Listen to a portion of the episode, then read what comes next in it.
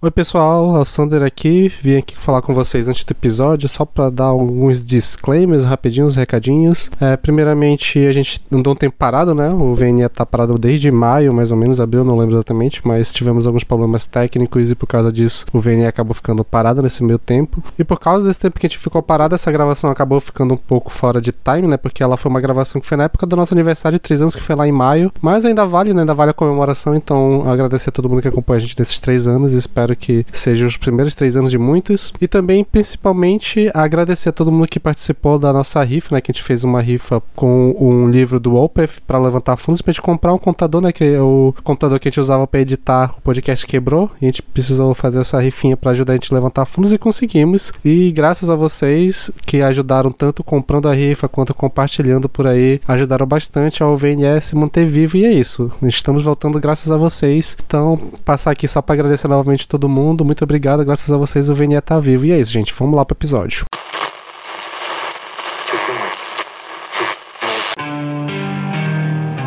Você está ouvindo Vinil na Estante. Sua dose quinzenal de música pesada.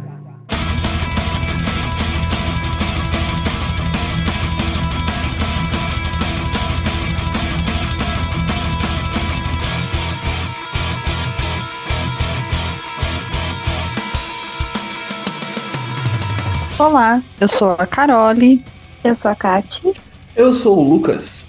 Eu sou o El. Eu sou o Bruno. E eu sou o Sander e voltamos com mais um episódio do Vinil Estante Podcast, episódio especial sobre o solo de Sun, né? É, a gente tá seguindo nossa tradição de fazer sempre um episódio de uma banda que a gente curte muito no nosso aniversário, porque coincidentemente ou não, esse episódio está sendo publicado durante o nosso terceiro aniversário. Estamos fazendo três anos de vida de podcast. É, esse ano não tá tendo tantas comemorações assim, e até o podcast anda meio devagar, porque a faculdade tá pegando e tal. Até já deixar esse é, disclaimer para nossos ouvintes, né, que a gente tá meio um, a frequência não tá lá, as melhores, porque eu tô muito ocupado esse ano, até eu tô perto de me formar, então tá pegado. Mas a gente vai continuando mais um ano aí, muita coisa aconteceu. Espero que seja os primeiros três anos de muita coisa. Dessa vez a gente não vai ter episódio especial nem nada, justamente porque tá muito corrido, mas esse episódio aqui já é um especial, né? Vamos falar de uma grande banda que todo mundo aqui adora. E também estamos com um convidado, que é o Bruno, lá do Suco de Mangá. E aí, Bruno?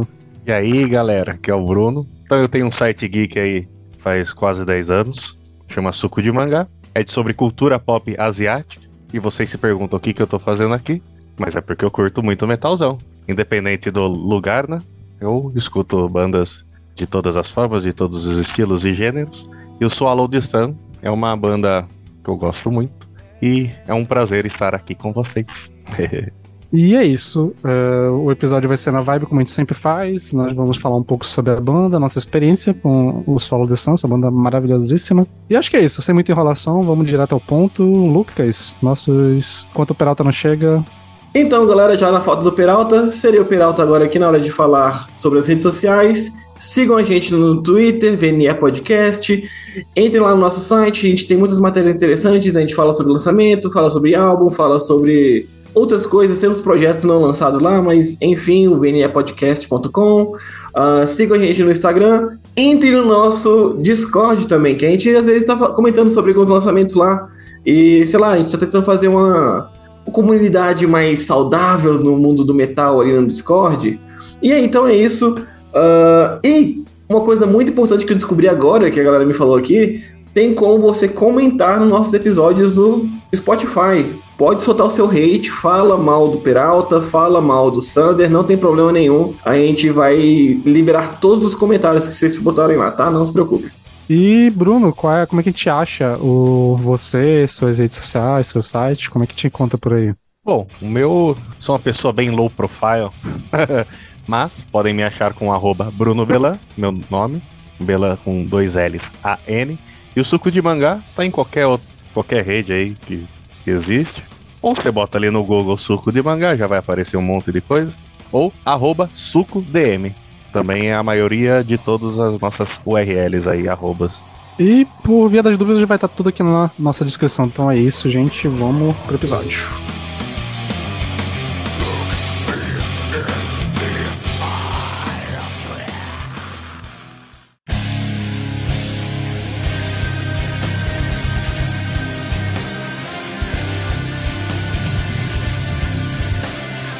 Vamos começar aqui, inicialmente, eu queria que vocês falassem um pouco como é que é a relação de vocês com o Solo de Sun, de forma breve, como vocês conheceram, qual é a, qual é a do Solo de Sun pra vocês. Eu vou falar então, vou começar aqui.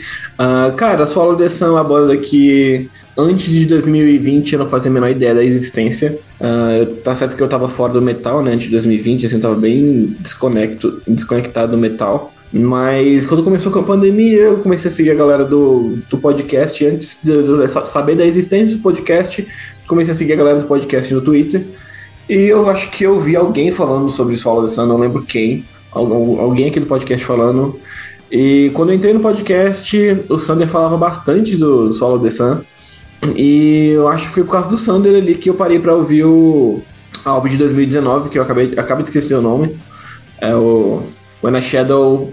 Uh, como que é? When a Shadow, sei lá o que, Into the Light. Forced into the Light. Isso mesmo. Uh, então eu, eu ouvi esse álbum e na primeira música eu me apaixonei. E foi uma banda que ficou bastante marcada ali em 2021, principalmente para mim, assim, porque foi bem no.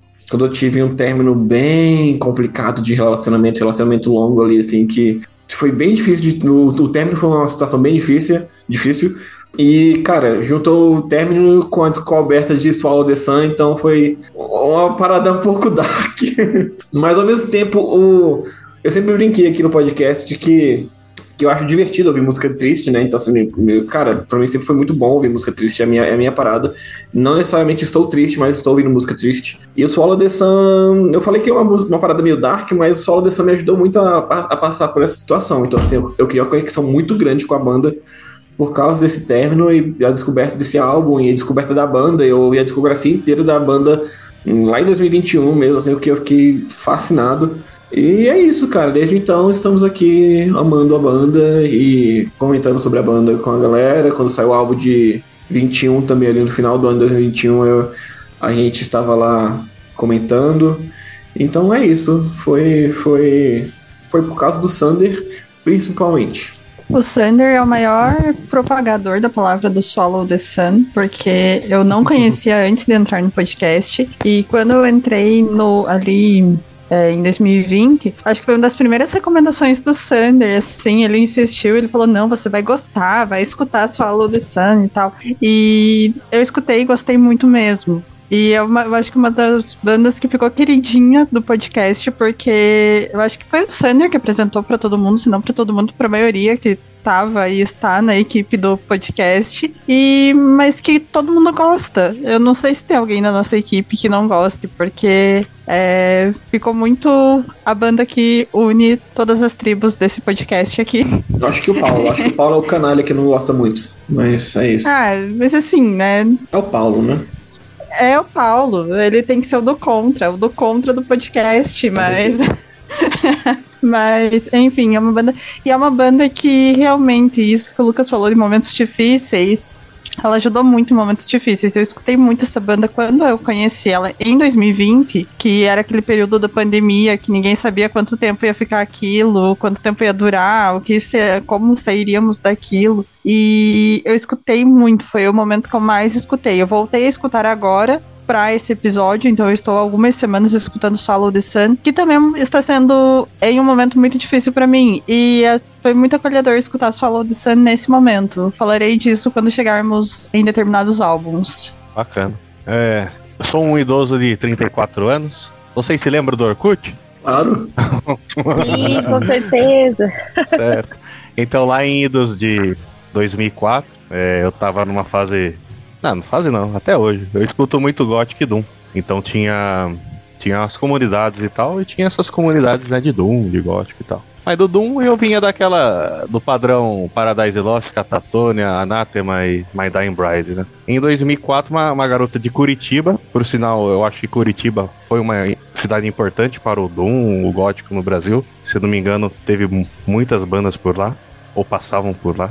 E essa amiga, minha amiga me passou ali, acho que pelo MSN, e mandou algumas músicas do, do primeiro disco, The Morning Never Came. Aí ah, foi a, amor à primeira vista, pois eu nunca tinha visto nada no Doom da, da forma tão, uh, como eu diria, tão visceral, tão pesado. O, os gritos, né, os growls, achei fantástico ali. Depois eu fui passando por outros álbuns e, e etc e tal. Tanto que uma recordação minha, um dos meus primeiros álbuns que eu comprei, sei lá, na, no eBay foi do o Ghost of Lost, quando saiu. E, e assim foi. É, influenciou bastante na minha vida, que eu tive algumas bandas e uma delas tocavam Swallow, então, a, sei lá, música Swallow, parte 1, e The Silence of the Womb e The Giant. E é isso, é meu. E a partir daí, ouvi tudo, etc, até chegar hoje. Olha aí, temos um, alguém que acompanhou praticamente a carreira inteira da banda, né? Nossa. Eu, pelo contrário do Bruno, e acho que de, talvez do Sander, é, eu não conhecia Swallow the Sun. Eu escutava o Sander falando insistentemente dessa banda, mas ao contrário de Winter Sun e outras que eu escutei por influência de, dele, o the Sun eu nunca parei, porque eu escutava uma música e falava, hoje não é o dia triste pra eu ouvir isso daqui, hein? E depois eu esquecia quando eu tava triste, eu escutava as minhas músicas tristes. então, desculpa, eu não ouvi a tempo. Eu fui escutar mesmo quando a gente fez a gravação dos lançamentos do ano passado, né? Que eles lançaram Moonflowers. E aí eu fui obrigada a ouvir, tipo, agora não tem mais como fugir. e pelo contrário do que parece comigo falando, foi uma audição assim, sublime, né? E aí eu fiquei, meu Deus, eu deveria realmente parar para ouvir melhor essa banda, escutar né, dar ouvidos tardios ao Thunder pra escutar. Mas literalmente só cheguei a, a ouvir por conta do episódio, mas algumas coisas me pegaram super, então eu acho que eu tô começando a entender o gosto de vocês. Assim. mas tô, eu fiquei muito ansiosa pra esse episódio para saber o que, que vocês acham de cada coisa, quais as impressões, porque aí eu sou uma novata da banda e fico, vamos lá, né? Peralta, como tu chegou agora, já falei qual a tua relação com o Solo da Sun. Ou, e assim, sem nem ter um aquecimento. Tá. Uh, então, minha relação com o Solo The Sun não é muito grande, na verdade, é até bem superficial. Uh, eu conheci a banda naquele episódio de Álbuns da Vida, que o nosso queridíssimo Lucas trouxe, o, o grande When a Shadow is Forced into the Light. E, cara, o álbum logo de cara foi muito impactante para mim, uh, justamente porque eu não sou muito desse rolê Doom e tal, mas aquela intensidade, aquela grandiosidade em termos de feeling, é, sentimento mesmo, uh, me, me cativou logo de cara. E aí, a partir disso, uh, ano passado, quando teve episódio de lançamento, assim como a Kat, eu ouvi o Moonflowers, que foi um, um, um talvez o um grande álbum daquele ano ou melhor, né, ano passado, ano retrasado, né? Caralho, estamos em 2023, olha só, eu plantando fake news. Mas enfim, uh, foi um dos grandes álbuns de 2021. E ainda nessa melancolia e nessa história trágica uh, que envolve toda a carreira da banda e tudo mais.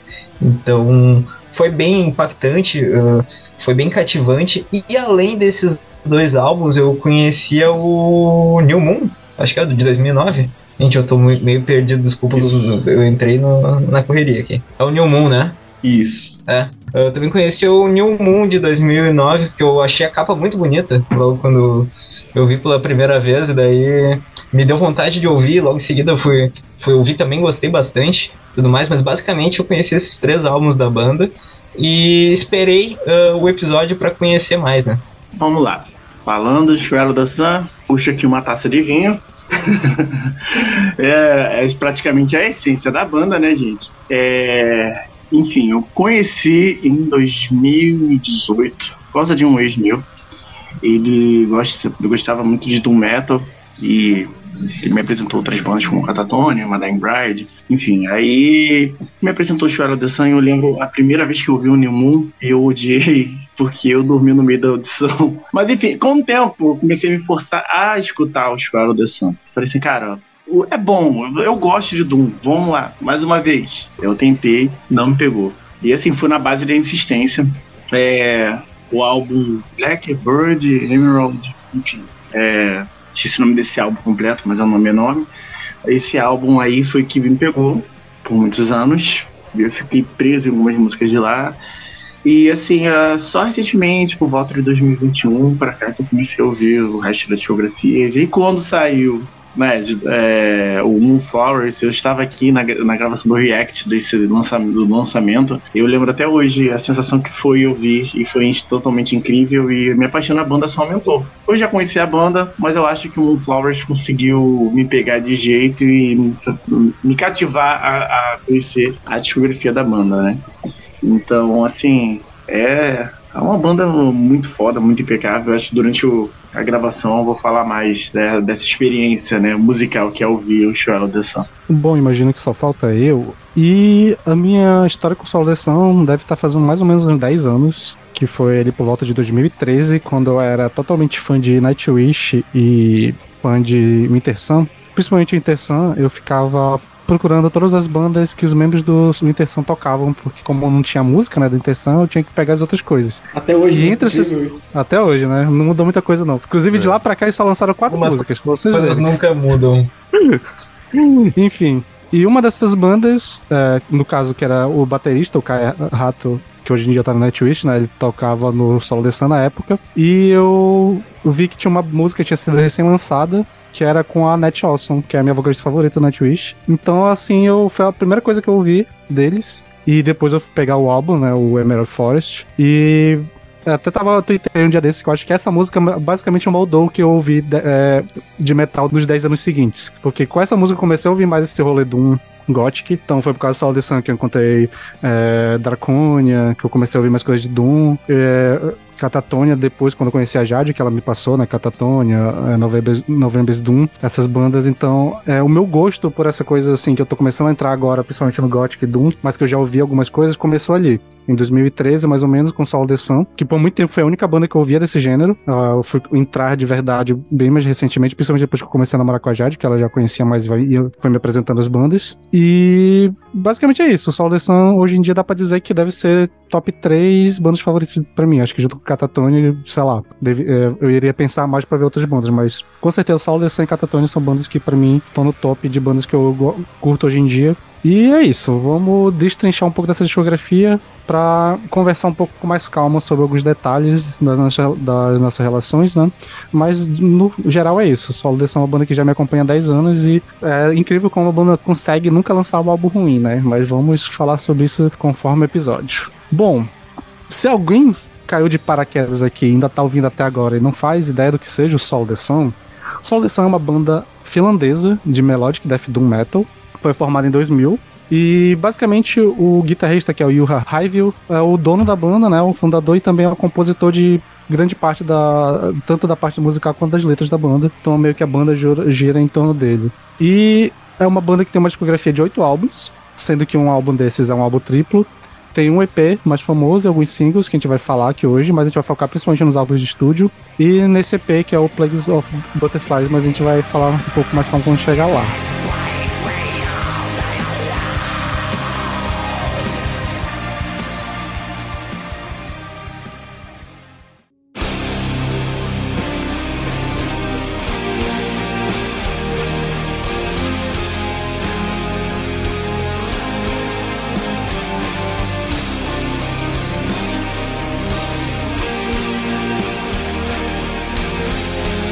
A gente vai começar agora a falar de álbum por álbum, falar um pouco da discografia da banda, começando pelo primeiro álbum, que só foi sair em 2003, que é o The Morning Never Came, que ele contém quatro músicas de uma demo que eles lançaram, que foi o primeiro lançamento oficial deles, que saiu em 2003 também, no começo do ano.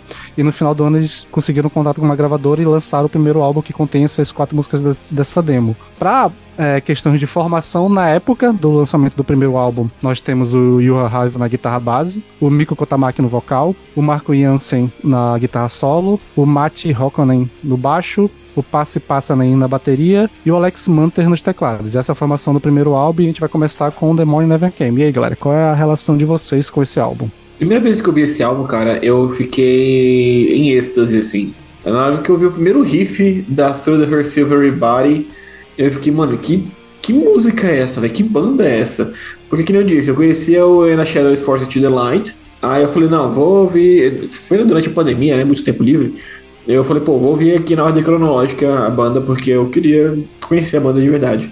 Cara, esse álbum, ele é incrível, ele é maravilhoso, assim, eu acho ele tá ali no top 3 álbuns da, da banda, assim, talvez top 4, se a gente for. Né? Enfim, é difícil, porque é uma banda, é uma discografia muito. um nível muito alto. Mas, cara, assim que eu vi Through Her Silver Body, eu já sabia que eu ia amar a banda de verdade, assim. E é isso, eu acho que é um álbum muito bonito, muito incrível. Ele me pegou do começo ao final. A minha música preferida, de longe, de longe, de longe, é a Swallow. Porque, cara, esse riff dela, esse riff principal dela é um dos melhores riffs melódicos do metal extremo, assim, talvez, eu diria. Tipo assim, cara, de Doom, é um dos melhores riffs. A gente, a gente vive falando que gosta de riff melódico e no Death Doom e tal, e é sempre, é sempre bom ouvir os riffs meló bons melódicos, assim, né? Mas, nossa, esse riff melódico da Swallow é simplesmente uma delícia, cara, é maravilhoso. E eu acho que esse álbum tem a música mais difícil para ouvir de toda a discografia do Swallow the Sun pra mim, cara. Porque eu, eu sempre sinto sujo ou meio, sei lá, eu me sinto meio. Eu, eu, eu sinto muito agoni, agonizado mesmo, é agoniante assim para mim ouvir Silence of the Womb. Assim, o final dessa música eu me sinto, sei lá, me dá uns arrepios assim. Eu, eu, eu, nem, eu tenho uma playlist que tem a discografia inteira da banda, mas eu não botei essa música porque, sei lá, eu ouvi ela umas duas, três vezes e pra mim já é o suficiente, assim, porque eu acho ela muito pesada, muito, uma parada muito, uma vibe muito tensa, assim, pra mim. Olha só, é uma das minhas músicas favoritas. Não, também é. É uma baita música. Mas ela é muito pesada. Eu acho, eu acho que ela tem uma vibe muito. Eh, Sei lá. É. Muito down, muito bad. Uh, tô aproveitando. Provavelmente é um dos meus álbuns preferidos. Uma pela questão nostálgica. Me acompanha faz um bom tempo. E o que eu acho interessante desse álbum é ele, ele não é considerado conceitual, mas eu o coloco como conceitual. Eu já fiz duas experiências com ele que é assim: você pega mais ou menos o, o horário do pôr do sol e você bota ele ali, pum. E é legal, interessante, ou você faz numa praia, você faz no campo, e você bota ele para tocar. E no decorrer do, do álbum, o sol vai se pondo assim, ó. Vum, vum, vum. E na última ali, né, The, The Morning Never Came, tá tudo escuro ali, é uma, uma experiência muito interessante para quem curte esse tipo de coisa.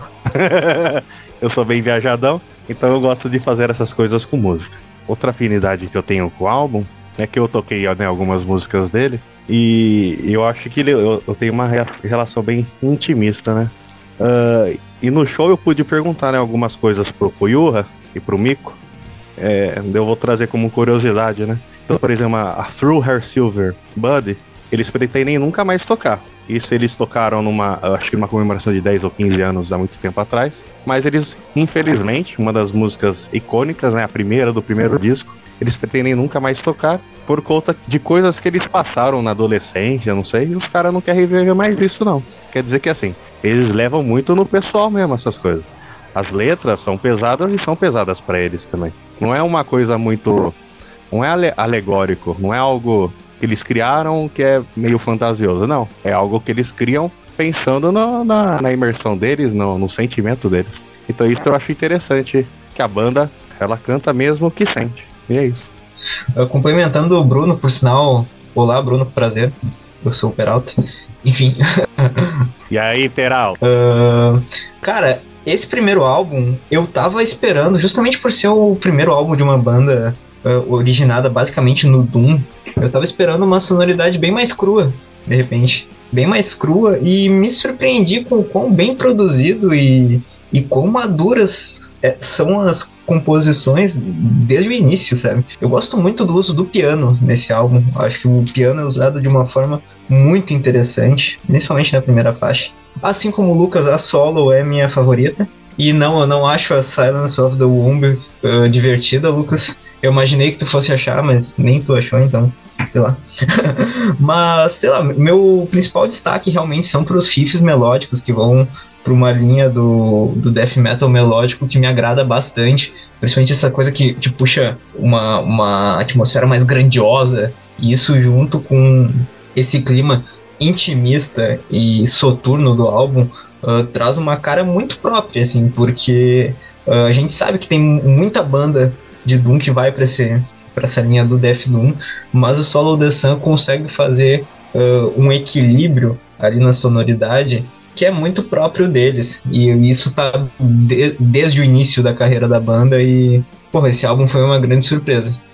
Eu fiz, é, acho que essa foi a primeira vez que eu ouvi esse álbum, todas as faixas, e confesso pra vocês que levá-lo até o final, na primeira audição, foi meio difícil.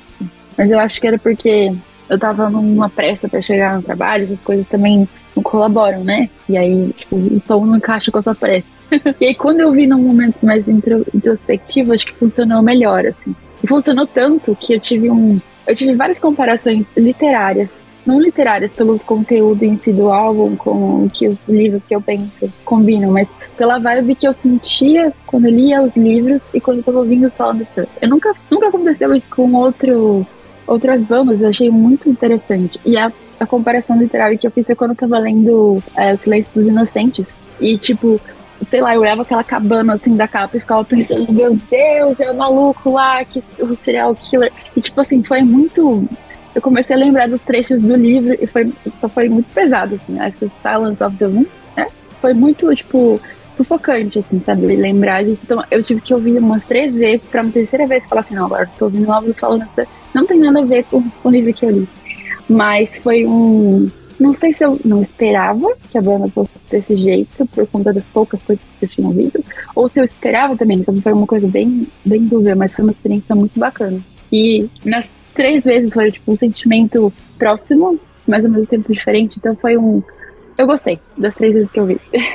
Eu já tinha ouvido antes, mas é um álbum que passou batido para mim e reescutando ele agora eu reescutei ele algumas vezes para gravação não é o meu álbum favorito, talvez seja o álbum que eu menos goste. Eu acho ele um álbum muito bom, ele é consistente, bom musicalmente e tal. Ele. Eu achei legal isso que a Kat falou do. De pensar no livro que ela leu, porque para mim é muito um álbum que desde o começo você cria um cenário na tua cabeça. Tipo, é um álbum que facilita muito você criar toda uma ambientação na tua cabeça. É, ele é bem sombrio, já a capa dele é uma capa muito bonita, assim, bem sombria, né? Mas para mim, não sei, ele, tirando a faixa Swallow e a Deadly Nightshade, é um álbum que passa bem, bem batido para mim. É, eu tenho uma sensação com esse álbum e com o segundo de que parece que o Agora é o momento de opiniões. É que o Swallow tava. Assim, ele tava mostrando que ele era muito bom, que ele poderia fazer música muito boa, mas ainda não tinha a personalidade dele, sabe? Parece que tava buscando uma personalidade mais dele mesmo, algo que fosse ficar bem delineado é, que vai ficar bem delineado nos outros álbuns a partir do terceiro. Enfim. Então esse álbum, para mim, ele passa meio batido mesmo, tirando essas duas faixas que eu falei. É, eu acho que eu entendo isso que a Carol traz, porque eu, eu, tenho uma sensação um pouco parecida, apesar de eu gostar bastante dele.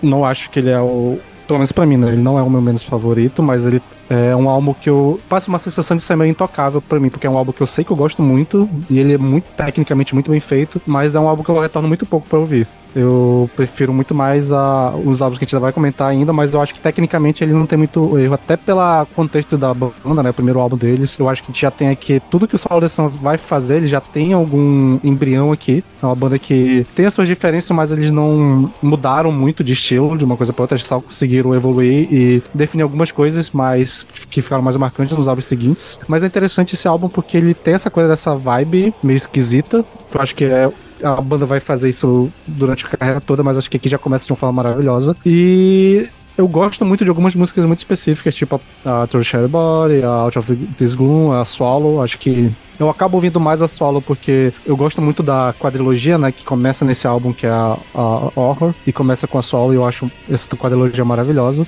Mas ainda assim, eu acho que o que me pega e que é o que mais ou menos nos três primeiros álbuns eu vou retornar um pouco menos pra eles, é que aqui uma coisa. Eu acho que todos os instrumentos e os vocais guturais eles já estão muito bem perto do que eles vão ser a carreira toda da banda. Mas aqui o vocal limpo do, Marco, do Mico ainda não tá tão bem desenvolvido. Então, é aquele momento. Tu ouve, por exemplo, na Sound of the Woman, né? Que tem um momento limpo do vocal. Tu ouve, pô, maneiro, mas tu sabe que ele vai ficar bem melhor no vocal limpo depois. Então acaba que, assim, no, na hora de, de relação de o que eu quero ouvir, eu acabo preferindo ouvir os álbuns mais ali da meiuca pra frente da, da carreira deles. Mas ainda assim, é um álbum pra mim que é totalmente consistente. Tem muita gente que considera o melhor álbum da banda até hoje. Ele é aclamado, é um dos álbuns mais bem avaliados do Doom Metal. Então, assim, é um álbum, é um casco bom pra caralho. Eu acho que é muito da, do desse rolê ali do Death Doom dos anos 2000. Foi um álbum que acabou definindo muita coisa, mas eu concordo também que ele ainda pega muita influência de Paradise Lost, de Catatonia ali dos primeiros, do Anathema e tal. Ele ainda tá, tá ele tá meio que fazendo a transição do que era o Death Doom dos anos 90 para começar os anos 2000. E ele tá bem ali nessa, nessa transição e a banda vai conseguir para mim ser o, o avatar dessa transição nos álbuns seguintes. É isso aí. Só um adendo então que você falou. É, eu comparo o, o que o Swallow fez, foi mais ou menos o que o OPF fez. O OPF junto com o Prog e o Def, essa uni, fizeram uma união ali no começo, sei lá, dos anos 90. E o Swallow trouxe toda essa, essa galera aí que você falou, dos Def Doom anos 90, deu um mix ali e trouxe um, um mais moderno, né? A partir dos anos 2000. Mas é isso aí mesmo. Ah, eu concordo com a Carol e com o Sander musicalmente esse álbum não agrega muita coisa dentro da discografia, assim. E que eles evoluíram muito nos outros álbuns. Eu gosto que o, Ela, o Ellison fala, eu concordo, e começa a descascar o álbum e dá a impressão que a gente falou isso também, né?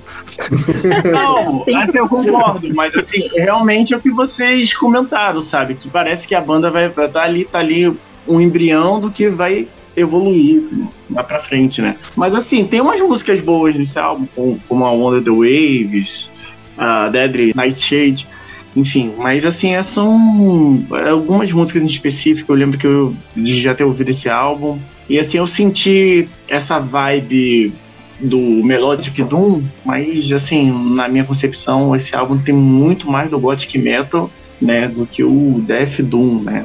Ele, eu, eu vejo ele mais como um gothic metal. Até porque ali no, no, no início dos anos 2000, muitas bandas já estavam fazendo, né? Esse estilo, né? Como Paradise Lost ainda estava ali dentro do Gothic Metal e tal. Acho que o Shadow the Sun quis beber um pouco dessa fonte nessa época também. Mas assim, é um, é um álbum que não. Eu ouço algumas músicas, mas não dá vontade de ouvir ele todo, sabe? Não tem toda aquela construção que os próximos álbuns vão fazer, né? É um bom, é um bom lançamento, né? O primeiro álbum, um debut, né? Então foi um, é um bom lançamento para uma banda que está começando. Né? Eles mostram também que tem técnica, mas, como eu falei, futuramente eles evoluem.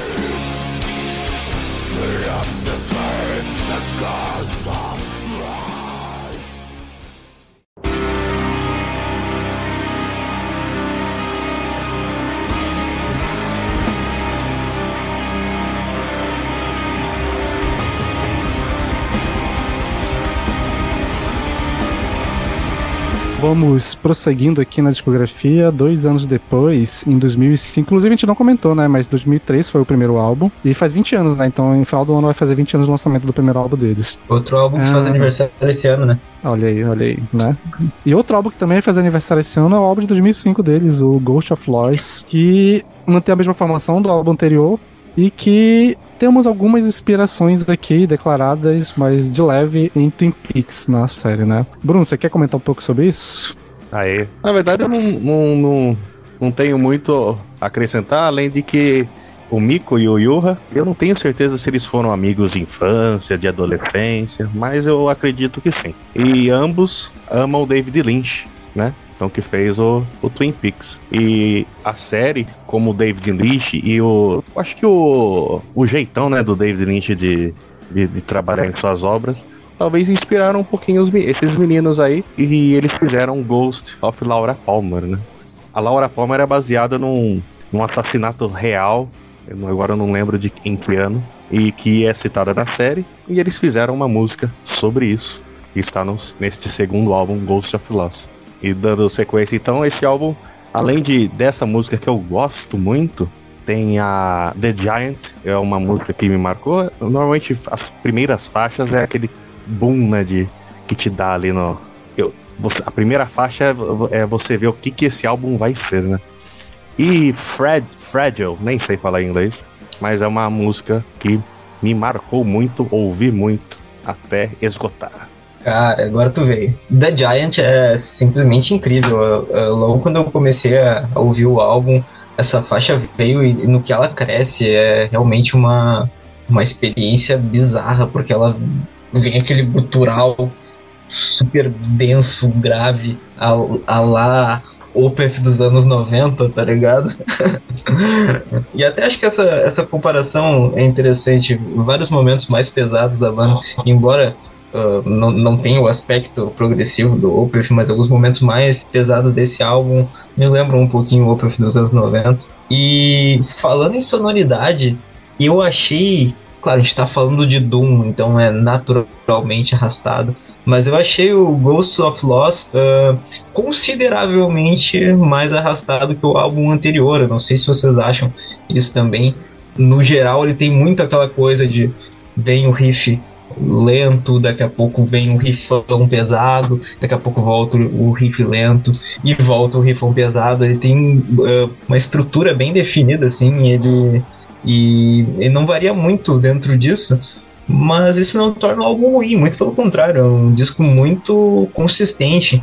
E isso é algo que, que a gente vai repetir a noite inteira aqui, porque basicamente todos os álbuns da banda têm essa consistência, né? Mas para diferenciar um pouquinho a sonoridade, foi isso que eu notei. Acho que vou nessa linha que o Peralta disse, que pra mim, uh, por The Giant, The Giant eu só conheci uma outra música que eu amo muito de uma banda, que tem essa música The Giant. Eu pensava, será que algum dia eu vou escutar uma música com esse título que vai superar? Não superou, mas ela se igualou. eu fiquei muito feliz quando, quando cheguei a essa conclusão. Mas o que eu tive impressão no, com esse álbum é que ele tem exatamente isso que o Peralta falou. Ele parece que ele funciona em ondas. Tipo, vem aquela ondona, assim, tipo, do riff pesado, aí ela te arrasta. Aí depois vem aquela que, tipo, nem era tão pesada assim, mas ela te carrega até a beira da praia. Então, tipo, é um álbum um pouco mais. lá, se você não é a pessoa do Doom, talvez seja aquilo que, que vai, você vai ser muito pego pelo primeiro álbum, eu acho, mas por esse você vai ficar meio. E aí, galera, a gente vai andar um pouquinho mais, a gente vai ficar muito arrastado aqui, sabe? Eu confesso que foi um pouco mais difícil. Mas essa faixa específico me pegou. E aí eu ficava ouvindo ela em looping do que pensar em outras do álbum, assim. Como o Peralta falou, a gente vai repetir muito que é um álbum consistente, porque todos os álbuns são muito consistentes. Mas esse, para mim, ele é a mesma. Eu, ele não me cativa tanto, e para mim, ele tá no mesma. Ele tem a mesma característica do primeiro. De ser um álbum que é muito bom, é muito consistente, é muito bem feito, mas que ainda não tem uma característica que eu escuto e eu falo isso é Swallow the Sun. Pra mim ainda não tem isso. E é um álbum que eu criei grande expectativa por ser ter essa referência em Twin Peaks e tal, que é uma série que eu gosto bastante, mas que daí ele não me cativa. Tipo, talvez esse seja o álbum que eu menos goste, assim. É um álbum que passa bem batido pra mim mesmo. Eu faço coro com a Carole é, de ser o álbum que eu menos gosto, ou pelo menos é o álbum que eu menos retorno pra ouvir. E eu acho que ele tem uma mesma vibe que o primeiro, só que ele não tem tantas músicas tão cativantes quanto tem no primeiro. Eu acho que ele é um álbum que tem algumas músicas legais, mas ele, como um todo, ele acaba passando um pouco mais batido, pelo menos pra mim. Mas assim, é aquela coisa, né? É o álbum que eu acho, sei lá, o, o álbum, o pior álbum da banda, e pra mim é um pior nota 8, 8,5. Ainda é um puta álbum, ainda é um álbum ma- maravilhoso, só que é realmente isso. Acho que eu acabei ouvindo ele muito pouco.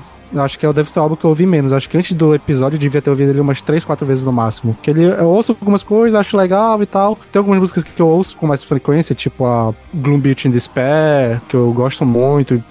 Causa do nome dela e do, do rolê que a banda tem com, com esses conceitos, né? Eu acho interessante. Mas, assim, eu retorno muito pouco e eu tenho muito pouca vontade. E ouvindo com mais calma pra esse episódio, retornando né, pra esse álbum, não mudou tanto, assim, a minha opinião. Ainda tem algumas músicas que eu acho legais. Eu acho que deve ser o álbum que eles menos tocam ao vivo, essas músicas desses álbuns. Acho que o Demônio ainda tem essa coisa de ser o primeiro, um clássico e tal. Esse aqui ele acaba sendo o álbum. Ah, o segundo álbum continua a sonoridade, só que, não sei, ele não tem um. Algo, falta alguma coisa nele. Ainda assim é um puta álbum. Tipo, ele é muito bem feito. O vocal do Mico eu acho que tá bem mais é, desenvolvido nesse álbum, ele consegue variar muito mais os estilos guturais. É, as linhas de guitarras eu acho que estão começando a pegar uma coisa que eu, eu adoro muito e que vai ser meio que a, a identidade deles em alguns álbuns daqui pra frente, que é essa questão de usar muita guitarra, guitarra sem distorção.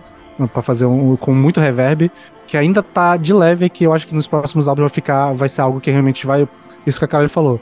A gente vai ouvir uma música e pá, isso aqui é solo The Sun, tipo, de- principalmente por causa da guitarra. Mas é legal que tem um baixo muito bem feito, é, bateria também muito boa. Tipo, instrumentalmente tá muito bem encaixado, só que parece que falta alguma coisinha assim pra cativar, sei lá. Eu acho que acaba, por isso eu acabo retornando bem pouco pra ele. Eu concordo e eu acho que o que falta pra cativar nesse álbum são bons riffs melódicos, que eu falei lá do primeiro álbum. Acho que esse álbum tem os riffs melódicos bem mais ou menos. Tem um outro ali que é bonzinho, mas não tem nenhum que seja tão bom quanto o do primeiro álbum, sabe? Eu acho que é isso. Esse álbum é um bom álbum. Eu também acho ele o mais fraco da banda, mesmo assim é um bom álbum. Ah, mas eu acho que o que sinto falta dele, eu percebi isso da última vez que eu ouvi agora pra gravação, é isso, eu acho que tem alguns riffs melódicos legais ali aqui, alguns riffs bons ali aqui, mas não chega nem perto do primeiro álbum e do resto da discografia. Eu acho que esse álbum aqui faltou um pouquinho mais de, de melodia. Eu acho, na, na- parte da guitarra. Ah, de resto, cara, eu gosto muito da, da The Giant, que já falaram. Gosto bastante da Psychopath Lair, mesmo ela sendo bem redondinha e bem, tipo assim, claramente pra ser como single, como pra chamar a atenção da, da galera, do público, assim. E eu também gosto bastante da Gloom Beauty and Despair, muito mais pelo nome do que pela faixa em si. eu acho muito mais legal pensar, porra, velho, Solo da Sun é muito Gloom Beauty and Despair mesmo, né? Do que realmente a Ah. faixa. Ah, eu tenho, tenho uma, uma curiosidade sobre Gloom, Built and Despair. Então eu perguntei, né, pro Mico quanto a isso na entrevista. E, e ele falou, justamente, eh, a gente, né, a gente fala muito sobre horror, perda, vida e morte. E, eles, e, e nessa época, acho que até o terceiro, quarto álbum, enquanto eles eram mais jovens, menos de 30 anos, eles escreviam de uma forma, tipo, ahn, como uma pessoa jovem vê o mundo e tal, só que sem grandes perdas. Aí ele revelou que, putz, agora que nós tá velho, a gente tá vendo pessoas próximas morrendo, a gente começa a sentir isso com mais vivência. Então é interessante, são palavras-chave da banda e como o sentido dessas- de- da temática da banda foi evoluindo e mudando durante a discografia. E eu acho uma coisa que é foda pra cá, que eu, eu li né, nessa entrevista uma frase do Mico que eu achei muito interessante, que é tipo, ah, é muito fácil é, cantar e escrever música sobre tristeza quando tu não viveu coisas tristes. É fazer isso depois que tu vive tem um outro significado, tem uma outra, outro, outro rolê. E é o que acabou acontecendo com a banda, né? Então. E acaba direcionando muito a sonoridade deles também. Esse álbum, ele. Sei lá, ele tem uma essência. Ele. Essa eu não acho ele o mais fraco da banda. E assim, eu, eu acho ele bem mais pé no chão. Né? Essa ausência da parte mais melódica deixa ele um Death Doom mais clássico, né? Mais próximo do clássico. Então, assim, cara, toda hora eu ouvia a música e eu ficava, caramba, muito uma Bride, sabe? Essa sonoridade e tal, tal. E essa é uma banda clássica do Death Doom. Então, eu vi toda essa sonoridade mais arrastada, com riffs mais pesados. Então, assim, cara, teve um momento, eu tava ouvindo esse álbum na academia. Teve um momento na academia que eu tava ouvindo esse álbum, falei, caraca, essa, essa música é boa pra academia, né? Que foi. Qual foi? Algum Beauty and Despair. Eu falei, caraca, o Doom funcionando na Meu academia. Deus. É sério, na hora dos culturais, eu, na hora dos culturais, eu tinha funcionou, tá, gente? Mano, um dos meus problemas com essa pauta era que eu, eu gosto de. Normalmente eu ouço os, os álbuns das pautas na academia e eu não conseguia ouvir solo dessa na academia, cara. Sério. Eu- Funcionou É. esse álbum. Sim, funcionou. real. O primeiro não. Gente, mas o primeiro não funcionou. tá? Eu tava mó depressão. Aí nesse aí eu acho que eu senti um pouco mais. Assim, Eu acho que por ser muito mais pé no chão, ele, né, apesar de ser arrastado, tem alguns momentos dele que é mais animadinho, então funciona na academia. É a minha concepção, assim, é a minha visão que eu tive. Pa- Eu gostei. Meu mano Lucas, divertido, né? Foi divertido. Foi divertido, mas assim, é, é um álbum totalmente esquecido na discografia, né? Os fãs não relembram dele, assim, algumas músicas as pessoas nem comentam. É, se Né, tiver outra- algum fã que gosta muito aí, né, tá, um ouvinte que gosta muito e tal, tiver ouvindo, vai estar se debatendo, né? Mas. É, mas relaxa. assim, eu não conheço pessoas falando desse álbum, né? É, pelo- pelo menos é o primeiro do Hope pra cima, o pessoal comenta. Então, eu gostei, né? Eu ouvi poucas vezes esse álbum, mas assim, ele. Eu acho que a capa também ajuda nisso, em toda essa estética sombria, né? No, num dia nublado ou no cemitério, sei lá. Eu acho que combina também com a vibe dessa música. Eu achei divertido, muito bom.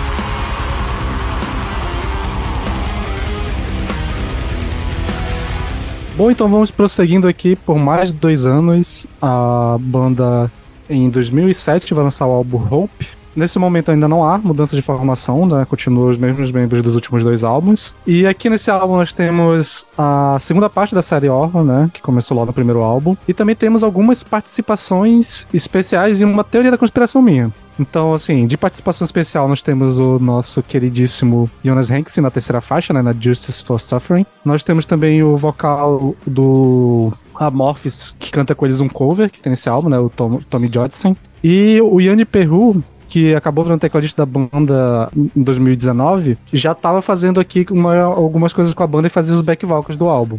E a minha teoria da conspiração é que tem na Horror Parte 2 a, o vocal feminino é, é, como é que fala? É acreditado como um, com o nome de Nuvel. E basicamente não existe informação nenhuma sobre quem seria essa pessoa na internet. E a minha teoria da conspiração é que é a Lia que canta, porque ela canta a parte 3 e parte 4 da Horror. E, e, parece muito a voz dela. Então, acho que na época ela só não queria ser acreditada e criar esse pseudônimo pra ela. Ah, deve ser mesmo, né? Tinúvio é uma elfa do Tolkien, né?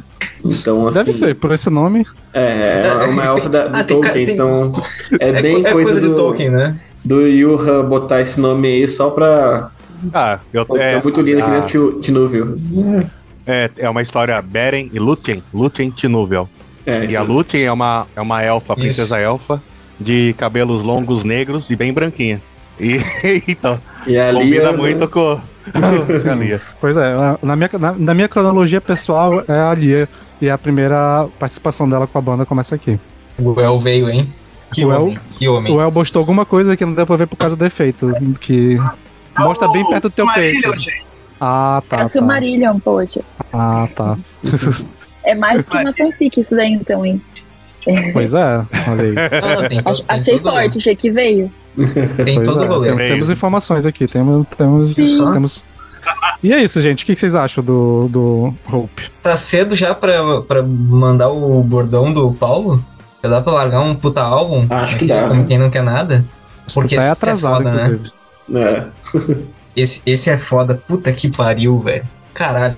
Aqui, aqui estava faltando ainda aquela sonoridade característica do Solo The Sun que a gente conhece pelos álbuns mais recentes, principalmente eu que conheço a fase bem recente da banda. Ah, cara, aqui começa a ter. Aqui começa a ter. Ah, quando eu ouvi Hope pela primeira vez, eu pensei, tá, ok, esse, esse é o vocal que eu conheço. Agora as coisas estão começando a ficar interessantes. Ah, enfim, comparado aos dois primeiros álbuns que ainda estão com aquela estrutura bem pautada no Death Doom, esse aqui ele já começa a ter uma cara um pouco mais moderna, sabe? Eu, eu percebo, sei lá, a construção das músicas tá mais dinâmica, tá mais variada. A Hope, a faixa título, é uma faixa espetacular. Uh, These Hours of Despair tem um riff cavalgado no início, muito foda e, e até ele quebra um pouco aquela coisa arrastada que vinha do álbum anterior, que é um riff que pega na cara, muito foda. Uh, Justice of Suffering, com o nosso queridíssimo Jonas, cara. Se tem o Jonas, a gente, a gente sempre dá uma, uma puxadinha de saco no homem, né? O cara é, é foda mesmo. E no meio uh, daquele vocal denso, quando ele entra com, com a voz sussurrante, assim, é, é um respiro uh, incrível. É um respiro incrível. E a Horror Parte 2 uh, também é outra puta faixa e fica ainda mais foda com essa informação que o Sander trouxe. A gente construiu aqui uma argumentação, achei incrível. Então, principalmente essas quatro faixas iniciais ali, que é metade do álbum, são espetaculares, cara. São espetaculares, então eu acho que aqui a banda já vai para um, um nível altíssimo, assim, eles dão um salto muito grande. É, talvez um, o, o motivo desse salto é, foi o primeiro a, mu- a mudarem de, de gravadora, se eu não me engano. Saíram lá de uma pra Spiner Farm, que daí eles ficam um tempão. Eu- o que eu acredito, né? Achismos. Até os dois primeiros álbuns eles estavam com uma banda regional finlandesa. Eu não, não me recordo deles fazerem. Eu já acompanhava, né? Eu não me recordo deles fazerem turnês grandes europeias e muito menos fora da Europa. Eu acho, a partir desse álbum do Hope, eles ficaram mais comerciais, mais conhecidos. E é, eu acho que a gravadora deu uma grana aí. E isso influenciou, né, no, no quesito qualidade de gravação, etc. do álbum. E proporcionou, né, convidar também mais artistas. Acho que talvez eram da mesma gravadora ali, né? O, o Joninhas e o, e o menino do, do Amorphous. E outra coisa que a gente repara nesse álbum é que o vocal limpo do Miko já tá mais trabalhadinho, né? Mas isso aí, a Justice of Suffering é minha faixa preferida. Vou usar esse podcast para fazer uma retratação. Eu não gostava desse álbum. Sei lá, acho que alguma coisa nesse álbum tava me incomodando. Talvez o tamanho dele, né? Né, teve uma vez que eu ouvi. Assim, é. Tá demorando demais. Tá muito chato. Mas, assim, ouvindo esse álbum, outras vezes, eu acredito que essa última audição minha foi que me pegou. Eu falei, cara, que incrível como essa- esse álbum não tem uma faixa ruim. Todas as músicas são boas, sabe? Então, assim, eu, eu já gostava de algumas músicas em específico, mas assim, cara, todas as músicas desse álbum funcionam. É um álbum redondo, é um álbum perfeito e assim, a banda se encontrou, né? E também encontrou uma logo, inclusive a partir desse álbum que a logo muda da banda, então praticamente a banda encontrou sua estética, encontrou sua logo e sua essência. Praticamente a partir da- do Rope a banda começa a tomar, né, assim, a. Caraca, é o estilo musical Shuero the Sun, né? Então, é um álbum incrível, sério. Dessa última vez que eu chutei, eu acho que ela me pegou de, de vez, sabe? Eu vou ouvir mais vezes de Rope. E diga-se de passagem, puta logo nessa do Sol da Sun. Um baita logo. É, ele e o do Opeth gostam de. gostam de né, se misturar ali. Eu acho, acho, acho legal. Acho bonitinho. Mas pegando ali um pouco da, da- do que o El falou e um pouco do que o Peralta falou, eu concordo que. Acho que foi esse álbum que eles entraram de vez no, no Doom anos 2000. Uma coisa mais melódica e menos suja, talvez, eu poderia dizer. Mas assim, eu, eu discordo do El, tá? Porque assim, eu não acho que a banda se encontrou aqui, porque eu acho que no primeiro álbum já já estava muito bem encontrada no seu lugarzinho devidamente no seu lugar. O que eu acho é que realmente a banda pegou ali e falou: beleza, essa é a logo, essa é a nossa sonoridade.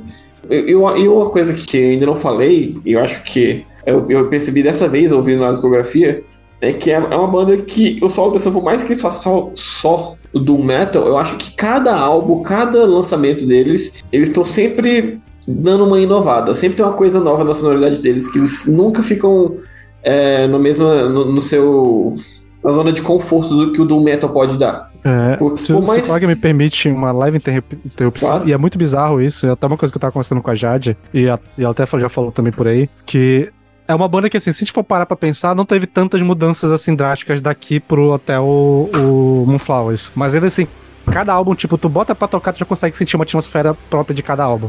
Exatamente. Consegue nomear exatamente de onde ele vem. E, tipo, eu não consigo explicar, ah, nesse álbum tem isso, naquele álbum tem isso, sei lá, tirando o, o Inner Shadow, que dá pra dizer que tem mais vocal limpo, mas fora isso não dá pra tu apontar diretamente o que que é. Ah, eu E eles consigo. conseguem fazer algo que não muda muito, mas ele tem alguma coisa ali, uma vibezinha, uma coisa muito específica que dá uma identidade legal. Ah, eu consigo. Eu acho que nesse álbum aqui agora é o álbum que realmente traz o, o Doom anos 2000 menos sujo comparado aos anos 90. E eu acho que esse é o primeiro álbum que o Miko consegue fazer um vocal limpo perfeito. O vocal limpo dele aqui agora não chega mais a. Não fica ruim em nenhum momento. Não é um momento que fica. A gravação tem que deixar o- a- os instrumentos mais altos do que o vocal limpo dele. Porque no último álbum, no Ghost of Lost, quando tem o vocal limpo do, do Miko, eu sinto que tem muito. Os instrumentos ficam mais altos que o vocal dele, porque ele não tá, tá sabendo fazer o vocal limpo muito bem. Nesse álbum, cara. Nossa, Don't Fall Asleep, cara. Com a primeira vez que eu vi essa música, eu falei, é muito linda. Mas é isso, é, tipo assim, é, é eles. Eu acho que é o do anos 2000 e o vocal limpo perfeito. Aí a partir daqui eu consigo botar exatamente o que que mudou em cada álbum e que cada álbum fez diferente pra dar uma um toquezinho a mais. E, tipo assim, você ouve aquela música, você fala, essa música é desse álbum por causa disso. E é isso, eu acho que, assim, a partir daqui não tem erro nenhum mais. Tipo assim, o que a gente falou de. O que a gente falou lá de, dos últimos dois álbuns, tem, tem, existem asteriscos a serem ditos pra, por algumas pessoas, né? Mas eu acho que a partir de aqui não tem mais nenhum asterisco em nenhum, nenhum, nenhum álbum. Não tem mais nenhum asterisco a ser dito. Assim, é simplesmente uma delícia. E meu Deus, esse riff de breakdown de Don Sleep acabou de tocar aqui, eu esque- eu esqueci como ele é uma delícia.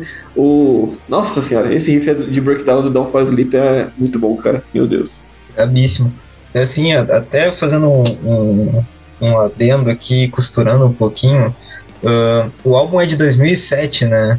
Sim. É, né? Então, assim, eu acho que até dá pra pegar um pouco, ah, como o Lucas falou, uma tendência sonora, assim, essa parada para ir para um lado um pouquinho mais moderno, assim, porque em 2005, se eu não me engano, o Catatonia tinha lançado The Great Cold Distance, né? Tá? É, né? 2006. 2006. Dois- 2006, então mais próximo ainda, e tu vê que já vem mais pra essa questão de tipo, não, vamos ter um Doom com vocais limpos mais trabalhados, com vocais limpos mais versáteis, uh, essa coisa um, um pouco mais, essa atmosfera um pouco mais urbana, mais moderna na sonoridade, que a banda começou a incorporar a partir disso, né? Então Eu acho, acho que é uma, até uma trazendo aquela- tendência de, de movimento mesmo musical. Eu acho que até trazendo aquilo que o Bruno falou da, da gravadora, acho que até faz sentido, porque dá pra ver que tem, comparando com o The Great Code Distance, dá pra ver que na produção tem umas similaridades, assim, em questões de produção, mixagem. Eles têm a mesma vibe, a guitarra, mesma- né? É, eles- é, acho que tu Mesma pegou saco nessa questão de assim. ter uma estética urbana. Urbana, sim, só que no caso do Solução vai pro urbano meio. ahn, de terror, sei lá, o solo o Catatonia vai uma coisa mais alternativa. Mas dá pra ver que tem o mesmo. saíram do mesmo lugar ali, mais ou menos. Eu escutei esse álbum e eu tinha escutado ele, mas aí, como eu tava escutando na sequência, eu pensei, não, eu vou escutar de novo os dois primeiros e vou fazer uma sequência dos três primeiros pra ver se eu não tô louca. E daí, realmente, quando chega no terceiro, tem essa essa marca do solo de Sun. Pra mim, assim, eu concordo com o El. Eu acho que eles se encontraram nesse. Eu acho que nesse eles definem a marca que vai ser característica de todos os, os próximos álbuns. Não tô dizendo que todos os álbuns daqui pra frente terão, é, serão iguais. É que o, é mais uma questão de personalidade mesmo. E o que o Lucas falou de que cada álbum vai trazer algum elemento diferente, vai explorar algum aspecto diferente, eu acho que começa aqui.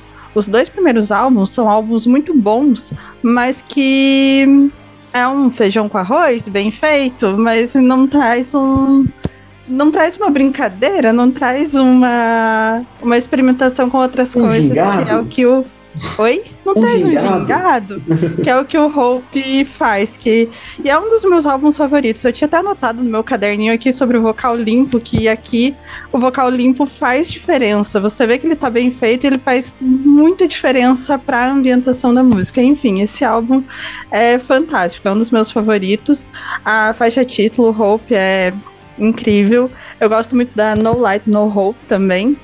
E da Justice of Suffering, que já foi falado aqui, que tem o nosso o nosso deus, o Jonas.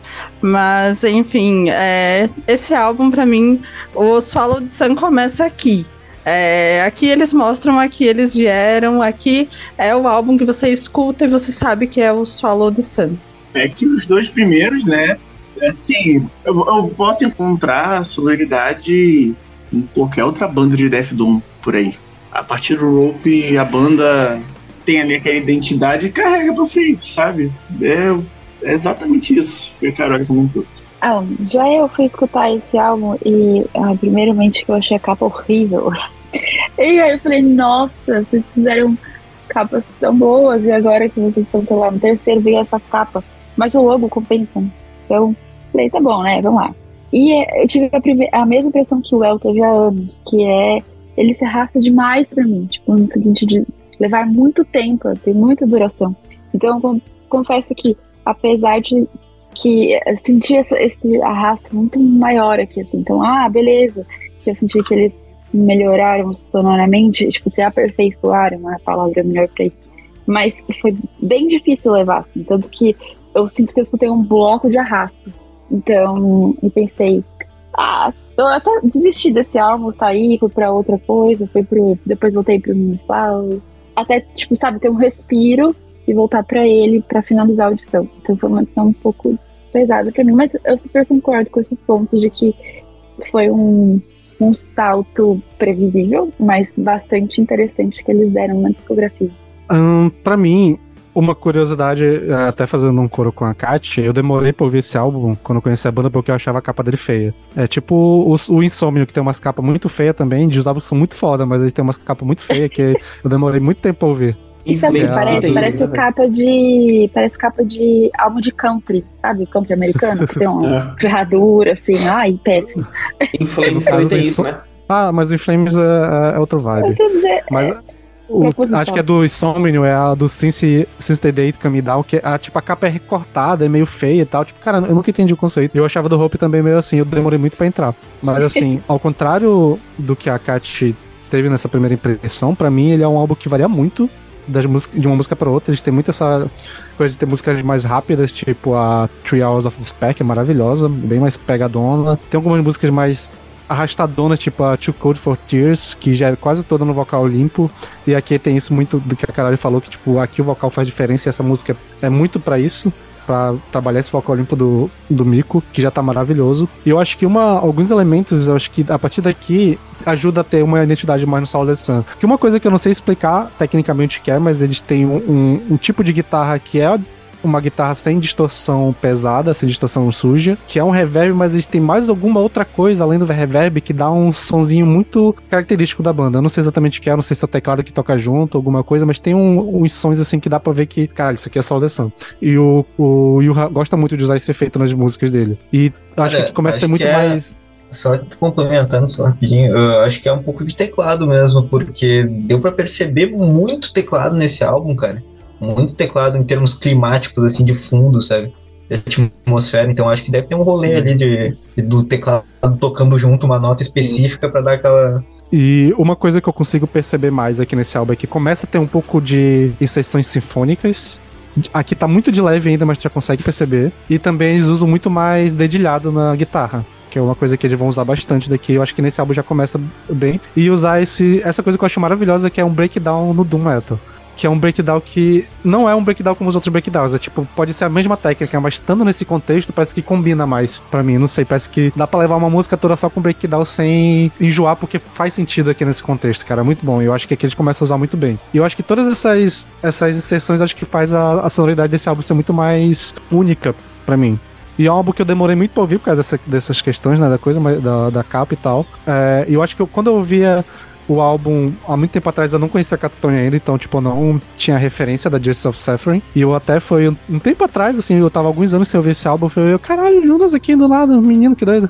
Sei lá, uns dois anos atrás, um ano atrás, quando eu fui ouvir esse álbum de novo. E, além disso, eu gosto muito da música No Like No Roll. E, a, novamente, né, a Horror Parte 2, eu acho que esse, essa série é maravilhosa e aqui com esse vocal que na minha cabeça pra, a partir de hoje é da Lia. Acho que tá. É maravilhosa. Puta música. Eu acho que tem um piano muito bonito nessa música e o vocal também é muito bem feito. Eu acho que é isso. a- Eu acho que realmente é a partir daqui que, pelo menos no questão de sentimentalismo, pra mim, tipo, numa questão pessoal, a banda cresce um pouco mais. Eu acho que todos os outros dois álbuns eram muito bons tecnicamente, principalmente o primeiro. Mas eu começo a ter uma relação muito mais próxima com a banda a partir desse álbum aqui. O Jonas é um arroz de festa do caralho, né? Ele é. Ele é. Eu, eu poderia ser mais. Poderia ser mais. É, exatamente. Quanto mais, melhor.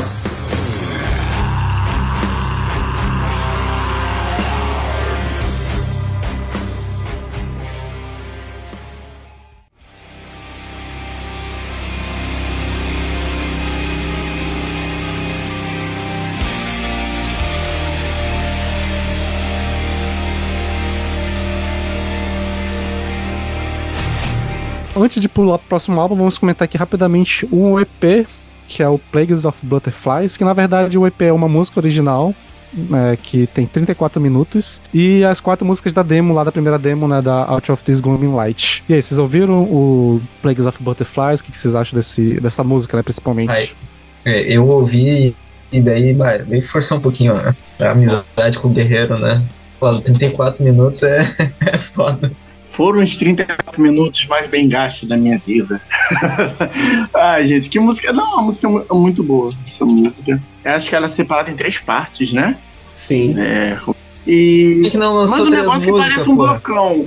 É, exatamente, mas ao mesmo tempo que pra mim parece um blocão que é a mesma música. Tá separado, mas pra mim é a mesma coisa. Mas a música. É, é, eu gostei bastante. Eu, assim, pela primeira vez, um Doom de 34 minutos me satisfez musicalmente, né? Normalmente, quando é um Doom de, de mais de 30 minutos, quer dizer, mais de 20 minutos já começa a me incomodar. E nesse caso não me incomodou. Então, Poxa, uma puta música. Mas é isso, gente. É, TCP, eu não vi as demos, eu só vi só música, essa faixa aí. A banda, é, poderia ter separado a música, talvez, mas como eu falei, parece um loucão.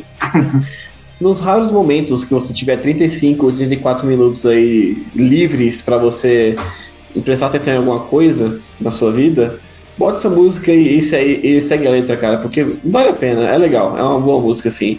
É realmente é difícil você parar, né? Tipo assim, pô, agora, fazendo nada aqui, eu vou pegar, pegar uma música de 34 minutos e prestar atenção na letra aqui, foda-se, não.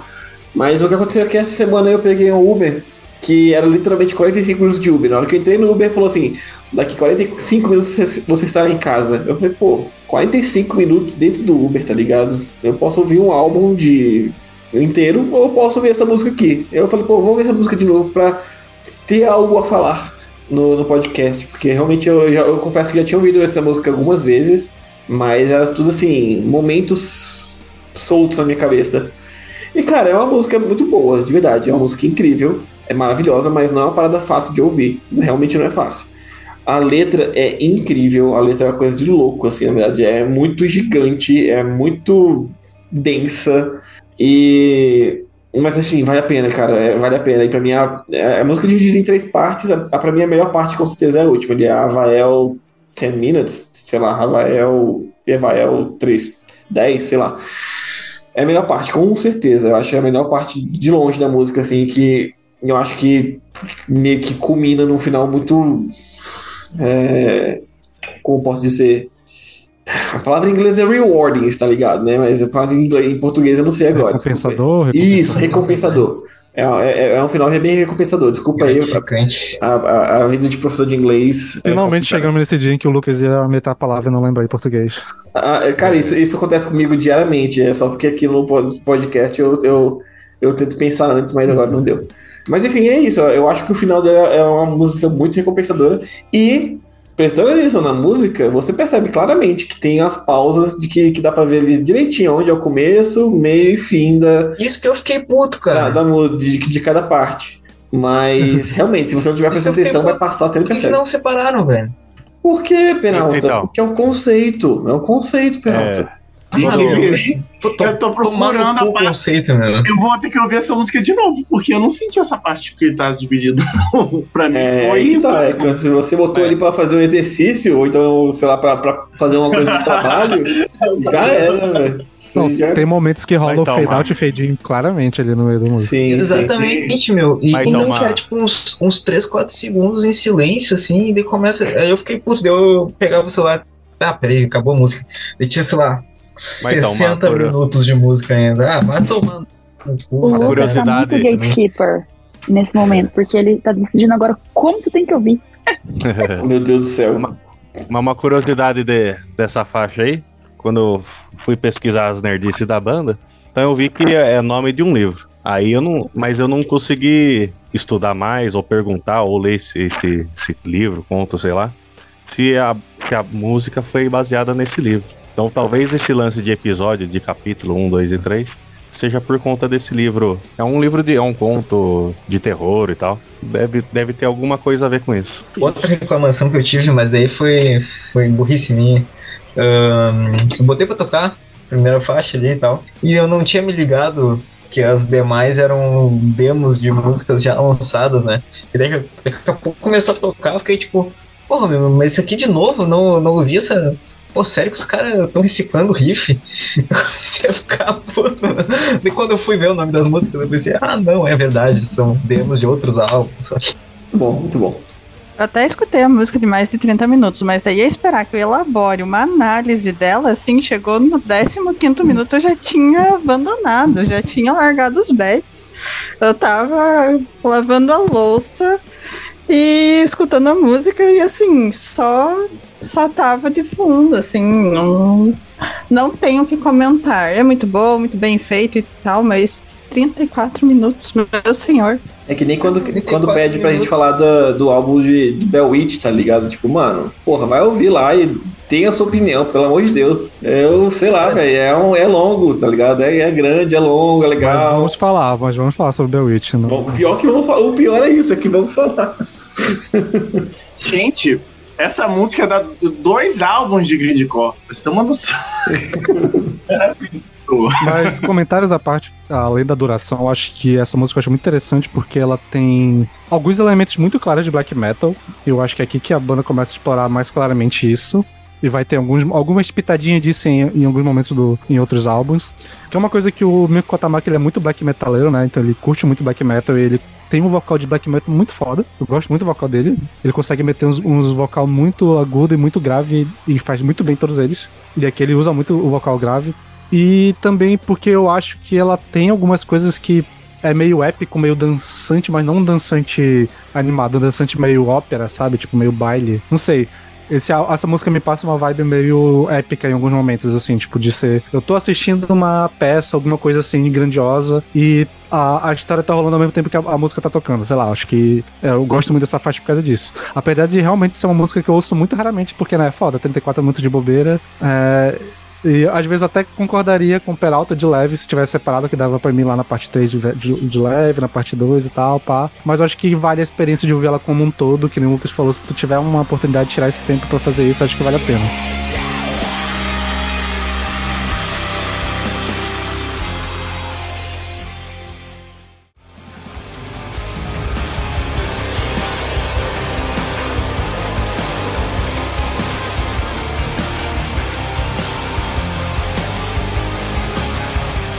Beleza, então vamos prosseguindo aqui para o ano seguinte, né? O EP que a gente comentou saiu em 2008 e em 2009 temos um novo álbum. A partir desse álbum nós temos a primeira mudança de formação na banda, que o baterista da banda, né, o, o Alex Munter saiu e nós temos ninguém menos que Kai Rato como baterista da banda, ou como eu costumo falar, um dos melhores bateristas do, da atualidade, já era desde aí. Ele é professor da, de uma grande parte dos bateristas de metal da Escandinávia, ele foi professor, e ele toca pra caralho, eu acho que ele consegue adicionar uma coisa muito boa, legal na banda. É, outra coisa também é que é o primeiro álbum em que o a composição não é só do Yuha Raivo, tem algumas letras do tecladista e do Miko também, né? Eles escrevem letras, apesar das músicas ainda serem. E o tecladista, se não me engano, compõe uma faixa também completa. E aqui nós temos a primeira participação oficial, né, acreditada da Alice Bridge na Horror Parte 3. E também temos a participação do Dan Swan na Fallen World, fazendo os back vocals e tocando guitarra, se não me engano também. E é isso, galera. O que vocês acham do New Moon? E é o primeiro álbum também com a produção do nosso querido arroz de festa das produções de metal europeu, que é o Jens Bogren, né? Que ele tá ali, ele fez basicamente todos os álbuns bons da década de 2000 pra cá. Ele tá lá fazendo parte da produção. Então, Eu chamo ele de Bogrão da Massa. Exatamente, o Bogrão foi lá e fez eh, a produção desse álbum, que ele nunca erra, né? O cara não, simplesmente não erra. Dito isso, mais um puta álbum. Mais um, né? Mais um, vamos lá. Mais um puta álbum. Essa capa é lindíssima. Uh, aí já chega a fase da banda que eu já conhecia. Principalmente pelo, pela faixa título, a New Moon. Ela sempre aparecia para mim em playlists assim, no aleatório. E isso me puxou pra esse álbum. Cara, então, aqui, se no Hope uh, o Miko já tinha evoluído muito o vocal dele, aqui ele dá um salto ainda maior, cara. O que esse cara faz em termos vocais aqui é impressionante. Principalmente a, a voz limpa dele, óbvio, tem essa evolução, mas os guturais cada vez mais versáteis. Ele vai de um gutural extremamente denso, grave e soturno para um gutural agudo, sei lá, chegando perto realmente, como o Sander falou, desse vocal de black metal, sabe? Aqui ele faz muito bem essa transição, uh, tendo ainda mais vocais limpos, isso é muito interessante. E uh, no geral, assim, uh, o, o, álbum tem algumas faixas um pouco mais diretas, assim, menos uma duração um pouco menor. Isso é interessante até em termos comerciais, ele é um pouco mais palatável, eu acho, do que os álbuns anteriores. Uh, e o destaque fica para This Woods Brief Evil, que é o, mais uma faixa excelente de abertura outra característica da banda, eles sabem muito bem como iniciar os álbuns. Uh, And Heaven's Cried Blood é outra faixa muito foda. A Horror Parte 3, uh, além de ter essa uh, ilustre participação, ela tem um riff melódico muito lindo, cara. A guitarra dessa música é tão sutil, tão bonita. A New Moon também, como eu já falei, foi a primeira faixa do álbum que eu conheci.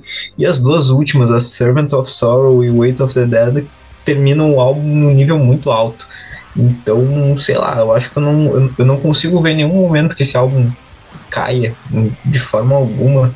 Então, eu acho que a partir daqui a banda entra numa, numa escalada assim muito absurda. Eles entram num nível muito alto. Sem exageros, pra mim daqui em diante só tem álbum nota 10. É, eu, eu, eu não consigo dizer o contrário também não. E, cara, é, continuando aí o que o Pilotos falou, concordo, eu acho que os vocais de black metal aqui, é, esse, esse é o diferencial desse álbum, acho que aqui os vocais mais puxados pro black metal estão presentes pesadamente. Principalmente a primeira música já tá lá já. É, no, no álbum anterior tinha um momento outro ali que ele fazia um vocal gutural mais black metal, mas aqui é, é, é uma presença constante. Eu acho que é engraçado, é engraçado porque a primeira música é o vocal black metal quase que 100% da música, e a segunda música é a música mais acessível da banda, né? É a música mais, sei lá, pop até, posso dizer, da banda, assim. Falling World é uma música, uma música muito tranquila, muito fácil de ouvir. Tipo assim, aquela pessoa que não gosta de muito de Death Doom, você fala que quer conhecer Solo The Sun, você manda essa Falling World aí que provavelmente a pessoa vai gostar, provavelmente a pessoa vai, vai curtir. Né? A porta de entrada da banda para coisas mais pesadas. E, cara, esse álbum é maravilhoso, é incrível. Eu achei incrível a, a decisão da banda, né? A coragem da banda de lançar esse álbum aí como trilha sonora do, do, do, da, de Crepúsculo, porque foi bem no ano de New Moon ali, né? Então, assim, pô, é, é muita. É, é, é, muito. É realmente muito, muita coragem, cara, sério mesmo. É, mas fora isso, é, eu, eu digo que a melhor faixa de longe, cara, de longe, de longe, de longe, é Light on the Lake. Ah, o que a Lia faz essa faixa no finalzinho ali dela, velho. Nossa, ela ficou, eu fiquei a semana inteira ouvindo. Né? só Lights on the Lake por causa da, do finalzinho da, que a Lia canta. E ela tem aquele poeminha que ela canta ali repetindo e. Ah, é muito bonito, bicho. É muito, muito bonito. E é isso, assim, mais um álbum. Porra, é incrível. Não, não tenho o que falar de errado nesse álbum. Acho que a produção é o, também é um grande diferencial. Eu acho que tá tudo muito bem redondinho, assim, tá tudo perfeito na hora de você ouvir o álbum. E, cara, é isso, é um álbum maravilhoso e eu não fazia ideia que era o Dan Sueno fazendo backing vocal na Falling World, mas eu, ele é um grande vocalista e ele também é um pouquinho de arroz de festa, que ele tá em tudo que é canto. Eu tenho é, considerações desse álbum, pois eu vinha curtindo tal a banda, aí Falling World, se não me engano, foi, foi o primeiro single. Daí eu vi o clipe ali, pensei, ih, rapaz, será? que, que aconteceu com a banda? catatoneou, catatoneou. É, catatoneou. Ixi. Aí daí quando saiu, pô, daí você vê tem que ter uns blecão. E o Kai Rato, né? O Kai Rato, eu chamo também ele ratão, né? Ratão na bateria. Ele tem aqueles blast beats, aqueles bracinho magrelo dele, rapidinho. E junto com o vocal do black metal, uh, então deu um contraste ali. Que, que, que porra é essa? Então o New Moon deu, deu esse contraste na minha cabeça. Mas, como vocês falaram aí, o álbum é muito bom. E daqui pra frente é só. É só sucesso. Pegando o gancho nessa coisa do Kai Rato, acho uma coisa que dá pra ver nesse no álbum seguinte que ele grava. Que além de ser um baterista foda, ele também acho que ele teve um espetáculo na produção, porque esses dois álbuns tem uma parada que eu acho muito foda. É que tem momento tendo esses breakdown mais lentão, e que toda vez que ele toca na caixa, ele dá uma batida de vez em quando, tu consegue sentir essa porra na tua alma, cara. Tipo, é um, muito doido. Como a a bateria é mais simples, mas ele consegue ser mais impactante quando ele usa o, o a caixa. Principalmente quando vira os Blast Beasts, sei lá, ele consegue. Não sei, eu, eu, eu sou muito fã do cara, né? Então não tem muito, não tem muito o que falar, cara. O cara é bizarro. E assim, o, enquanto o Peralta tava falando né, das músicas, ele citou praticamente todas, só não citou a Fallen World e a Sleepless Swans, que pra mim também são músicas maravilhosas, né? E, é só, assim, os, só os destaques do álbum. Pois é, e é, e é, bem isso pra mim. Destaque é todas as músicas. E é um álbum que tu consegue ouvir ele na ordem, que é foda. Se tu botar ele no aleatório também vai ser sempre foda. Tipo, todas as músicas são maravilhosas. É aquilo que eu falei, sem brincadeira. Pra mim, daqui em diante é tudo nota 10. É, E a- o último álbum que eles têm é uma curiosidade, né? Que todos os álbuns até o momento eles só tinham oito faixas sempre. E ainda vão continuar depois, mas vai ter um álbum que vai ter exceção. E.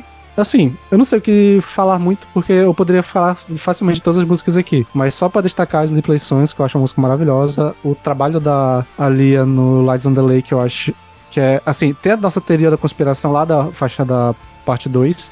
Mas lá é muito mais um back vocal feminino. Aqui é realmente ela tem mais destaque no vocal. E ela já tá muito mais com o timbre dela que a gente já conhece, né? De vocal meio sussurrado, meio ali. Não sei, tem uma coisa ali bem mais soturna, que é o que eu adoro no vocal dela. E essa música é realmente maravilhosa, uma das minhas faixas favori- favoritas da banda. Mas eu gosto muito também da New Moon, a, a faixa título, gosto muito da, da Fallen World, acho que ela tem um. Nessa linha de guitarra dela ali, ela tem uma coisa que exprime muito o que é o solo de Sun pra mim. Então, sei lá, não sei o que dizer mais. A, é perfeito. O álbum pra mim não tem uma faixa errada, não tem nada que poderia mudar, nada diferente. Ele é maravilhoso. É o tipo de álbum que é até difícil selecionar as faixas favoritas, assim, porque é tudo muito bom. E é um álbum que é muito bem amarrado também. Cada faixa que você escuta parece que puxa a outra, parece que combina com a próxima, com a anterior, enfim. É um dos meus álbuns favoritos. Ele tá no meu top 3. Eu acho muito incrível todo ele. As minhas músicas favoritas é a These Woods, Breath Evil, a Lights on the Lake, né, que é a Horror Part 3, e a New Moon. Apesar de ser difícil selecionar as músicas favoritas, como eu falei, mas eu acho que essas três são bem memoráveis, assim, elas... É o tipo de música que você volta pra ouvir só elas é, individualmente. Inclusive, eu não sei vocês, mas eu acho que essa é a melhor das quatro horrors. Eu acho que a minha favorita é a terceira. Eu fico, Concordo, concordo. é, eu fico entre essa e a primeira. Mas é que sim, é- todas elas muito boas, cara. Eu gosto muito das quatro. Sim. Eu não consigo também escolher. Eu tentei, eu, eu, eu vi as quatro uma atrás da outra. Eu fiz uma playlistzinha com as quatro. E Eu, eu, eu tenho essa playlist também. E cara, eu não consigo escolher, eu simplesmente não consigo escolher. Tipo assim, a primeira tem um riff simplesmente maravilhoso, a segunda tem um refrão ótimo, a terceira tem um refrão ótimo também e tem o finalzinho com a Lia destruindo tudo. Não sei, eu não consigo escolher, não consigo escolher. A quarta também tem umas partes muito foda, então assim, é isso. Agora, eu falando sobre esse álbum, né? Eu tinha saído. do- eu vi o Plague of Butterfly, só que bem pouco, eu não tive paciência. E aí eu falei, vamos entrar nesse? Que, né? Na verdade, eu tive um erro de cro- cronologia, eu coloquei o próximo álbum que a gente vai falar antes desse. E falei, meu Deus, o que aconteceu? tive um salto muito grande de uma, de uma coisa e outra. Falei, algo de errado não está certo. Mas aí quando eu voltei pra esse e começou aquele vocal black metal, eu falei, é isso aqui que combina com esse arrasto. Pelo amor de Deus. Não que ele não mande, não mande bem no vocal limpo, mas acho que aí sim colou assim bonitinho. Eu falei, meu Deus, agora eu entendo porque a galera gosta tanto. tipo, se pegou pra mim no coração. Mesmo assim, eu acho que, como esse álbum eu vi uma vez só, é, que eu dei ênfase pros primeiros, aí me faltou tempo. Eu acho que eu não consigo ainda identificar que músicas eu gostei. Então eu fui gostando de trechos, um riff aqui, a voz do cara o, tempo todo, mas é, foi uma audição bem bacana. E esse nessa capa já tá muito mais bonito. tá lindo, na verdade. E aí foi sim um álbum que foi da hora de, de ouvir. Esse álbum funciona da primeira à última faixa, né? Ele é um álbum 10 por 10 e eu não entendo porque o Ellison de 2018 dormiu ouvindo esse álbum. Que é a primeira vez que eu ouvi. Eu dormi. Eu não passei nem da terceira faixa. Mas eu só lembro de acordar no final do álbum.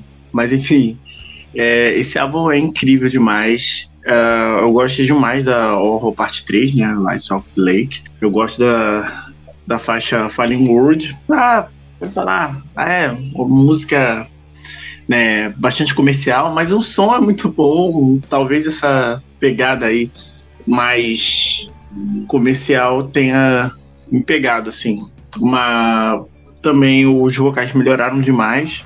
O vocal, o gutural, né, essa pegada mais de black metal do som funciona muito bem nesse álbum. E a capa é extremamente linda e eu acho que funciona para estética da, da assim, é, a visualização que você tem do álbum, né? Quando eu escuto as faixas, eu lembro sempre da capa e a capa parece com conta a história do álbum, né? E isso funcionou né? Então a banda acertou em cheio na capa, na estética, no som, nas faixas, foi é 10 por 10. Esse álbum é incrível. Enfim, New Moon, Hope, enfim, a banda ali já trazendo essa sonoridade né, do The Sun. Eu acho assim, a, o ápice, assim, um dos ápices da banda, né?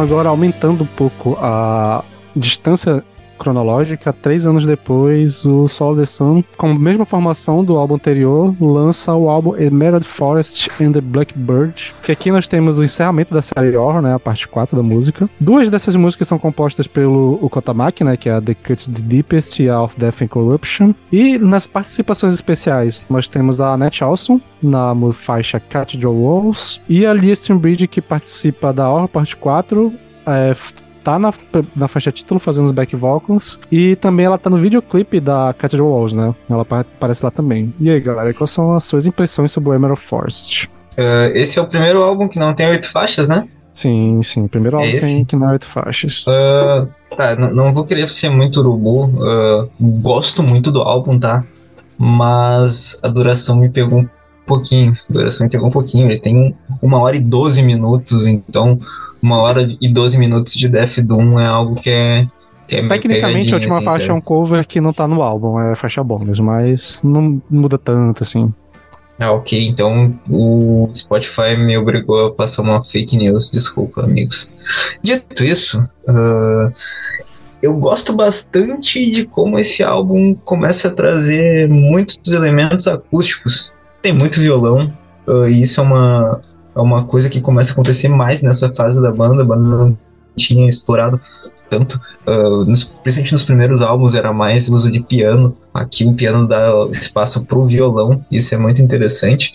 Eu percebo que ao longo de todo o álbum ele tem uma dinâmica de trazer uma faixa bem calma e acústica e logo em seguida uma porradona, sabe? Uh, isso se, se pega bem, bem, bem logo de cara ali, tem a Discuts The Deepest, que é bem tranquila, acústica, calminha e tal. E logo depois uh, entra Hate Lead Away, que é uma faixa pesadíssima, cara. Pesadíssima e traz muito essa coisa do black metal. A gente vê. Uh, a guitarra tem muito aquela. aquele trêmulo, aquela. Uh, palhetada alternada do, do black metal, aquilo ali é muito gostoso, velho.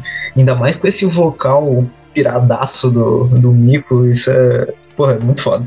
A participação da NET é muito boa, gosto muito dessa faixa.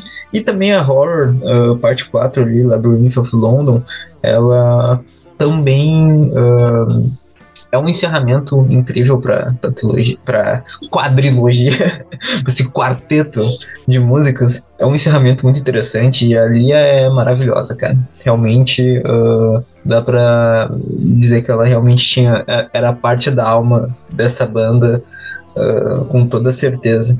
Então, o que eu tinha para falar basicamente é isso mesmo. Eu gosto muito dessa dinâmica de trazer uma faixa mais calminha, uh, com os elementos acústicos, e logo em seguida vir com uma porrada. Acho interessante, mas realmente a duração pegou um pouquinho para mim, sabe? Eu acho que, talvez porque eu não, não sou muito habituado com Doom Metal, não é a minha vertente favorita, então ouvir uma, mais de uma hora de um álbum uh, nessa pegada já começa a pesar um pouco para mim, mas isso não muda o fato de que o álbum é muito, muito, muito bom. Só a capa que eu não gosto muito também. É... A capa eu acho meio esquisita. Então, o Emerald, ele trouxe algumas paixões minhas. Então, das bandas que eu mais gosto na vida é o Nightwish e o Typo Negative. Então, a Annette, se não me engano, ela já estava fora do, do Nightwish, lá depois do Imaginary dela foi aí gravar com os meninos.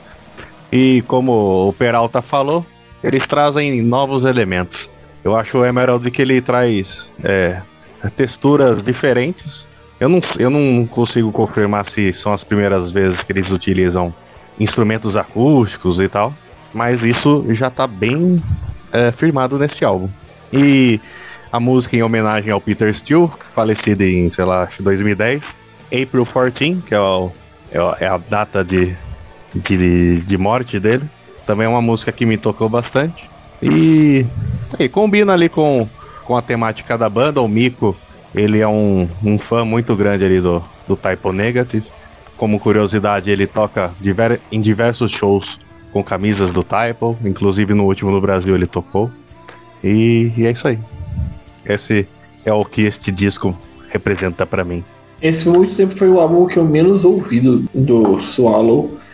Porque, não sei, ele, ele- ele parecia realmente ser muito um blocão assim. E eu, eu também acho a, a capa, sei lá, cara, eu não gosto muito dessas artes digital meio genérica e aqui é genérico pra caralho.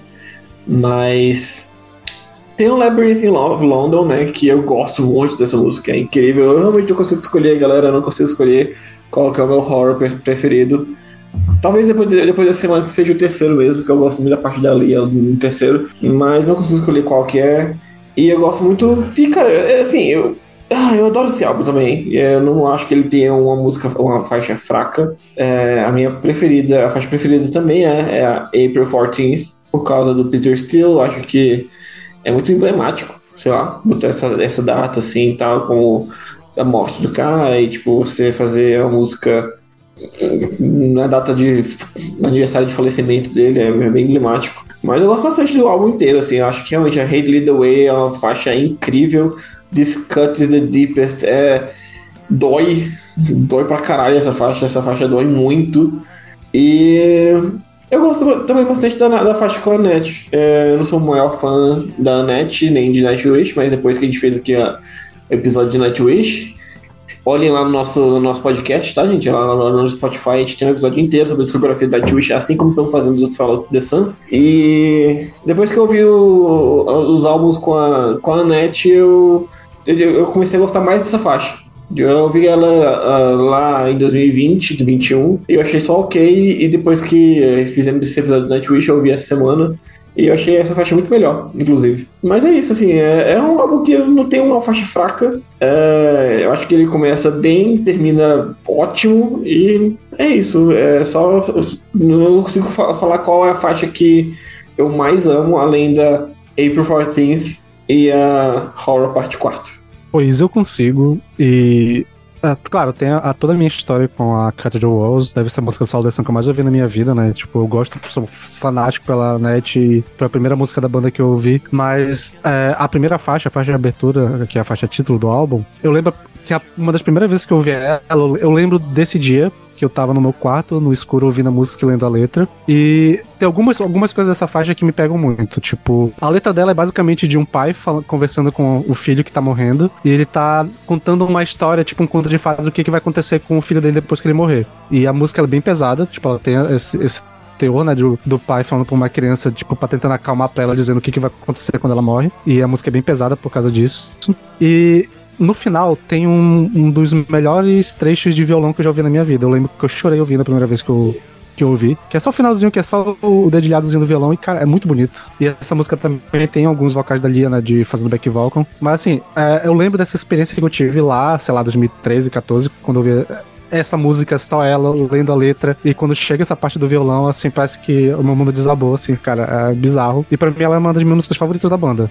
Ela é linda, a letra dela é muito é, sutil e muito bonita, apesar de ser triste também, eu acho muito bonita a letra dela. E esse detalhezinho desse violãozinho no final, só pra pegar todo esse sentimento que a gente tá tendo e dar uma amarrada pela música, eu acho que é o que quebra, o que faz a experiência valer a pena. Então, se vocês nunca pararam pra ouvir essa música só ela separada, ouvindo, lendo a letra, pegando esse finalzinho pra dar uma olhada, eu recomendo muito. E fora isso, é, eu acho que esse álbum ele meio que traz um prenúncio do que vai ser o próximo álbum, porque ele tem faixas mais diretas, tem faixas um pouco mais longas e arrastadas e tem faixas acústicas. Vai ser mais ou menos a, a premissa do próximo álbum. E aqui, de fato, ele tem isso de ser um álbum que soa mais acústico, acho que porque tem essas faixas que são totalmente no violão. E eu gosto de tudo, aqui, aquilo que eu falei, né? Pra mim só tem nota 10, e esse álbum ele pega muito porque foi o álbum que eu entrei na banda até lançarem o, o próximo álbum, fiquei ouvindo esse álbum direto por uns 3, 4 anos, 3 anos, né? Direto, só ouvindo ele. Eu até demorei pra retornar pros anteriores, porque eu fiquei muito fascinado por ele na época. E acho que é isso, eu tenho uma relação emocional muito forte com ele. Eu quase chorei agora aqui falando sobre a, a Emerald Frost. E é isso. Um puta álbum, pra mim, eu, ele,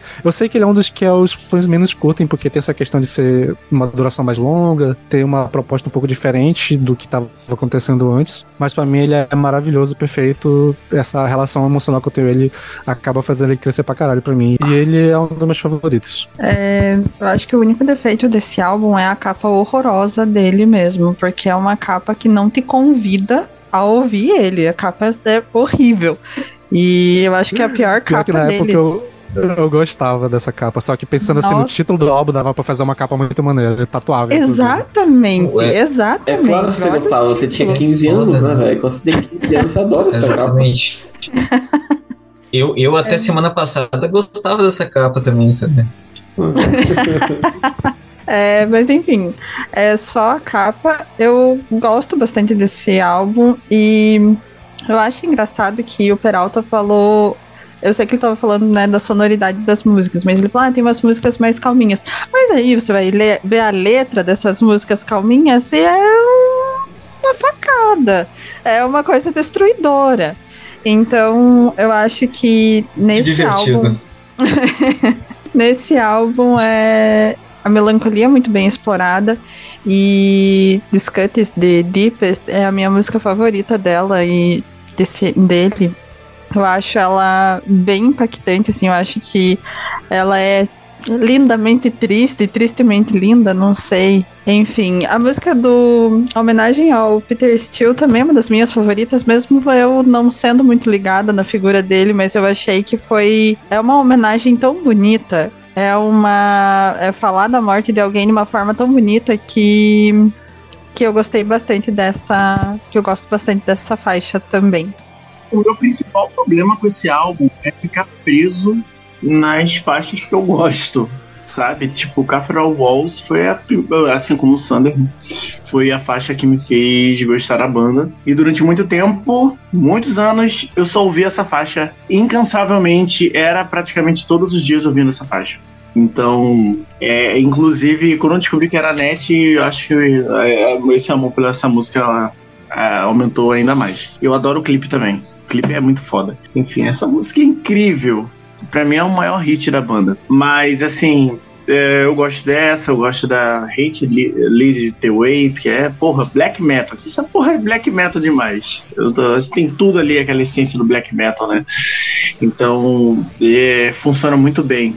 O Labyrinth of London, né, o Horror Parte 4, é, enfim, é, é uma, é uma boa faixa, né? Mas eu não acho ela tão fodástica quanto as outras horror. Então, enfim, ela não é tão boa assim. Mas assim, o negócio desse álbum, por ele ser longo, eu não tenho uma experiência onde virar e falar pra. É 10 por 10 esse álbum. Pra mim, ele é uma nota 8. Por ter faixas boas. Mas, ao mesmo tempo, por ele ser mais longo, ele. Ele. é, não sei, ele, ele é cansativo. Entendeu? Por um momento eu não consigo lembrar dele além das faixas que eu gosto.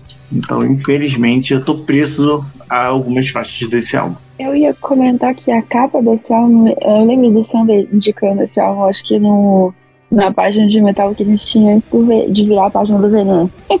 e eu, eu olhava a capa e eu sempre achei que era um álbum do Xanthocrite, porque parece muito com as capas que eles têm, assim, tipo, os tons de verde, eu acho. E aí eu nunca, tipo, ah, olha aí, o, o Sander indicando mais uma música do Xanthocrite. Aí o susto que eu levei quando eu vi essa capa, só que eu esqueci de ouvir. Então só queria comentar isso mesmo.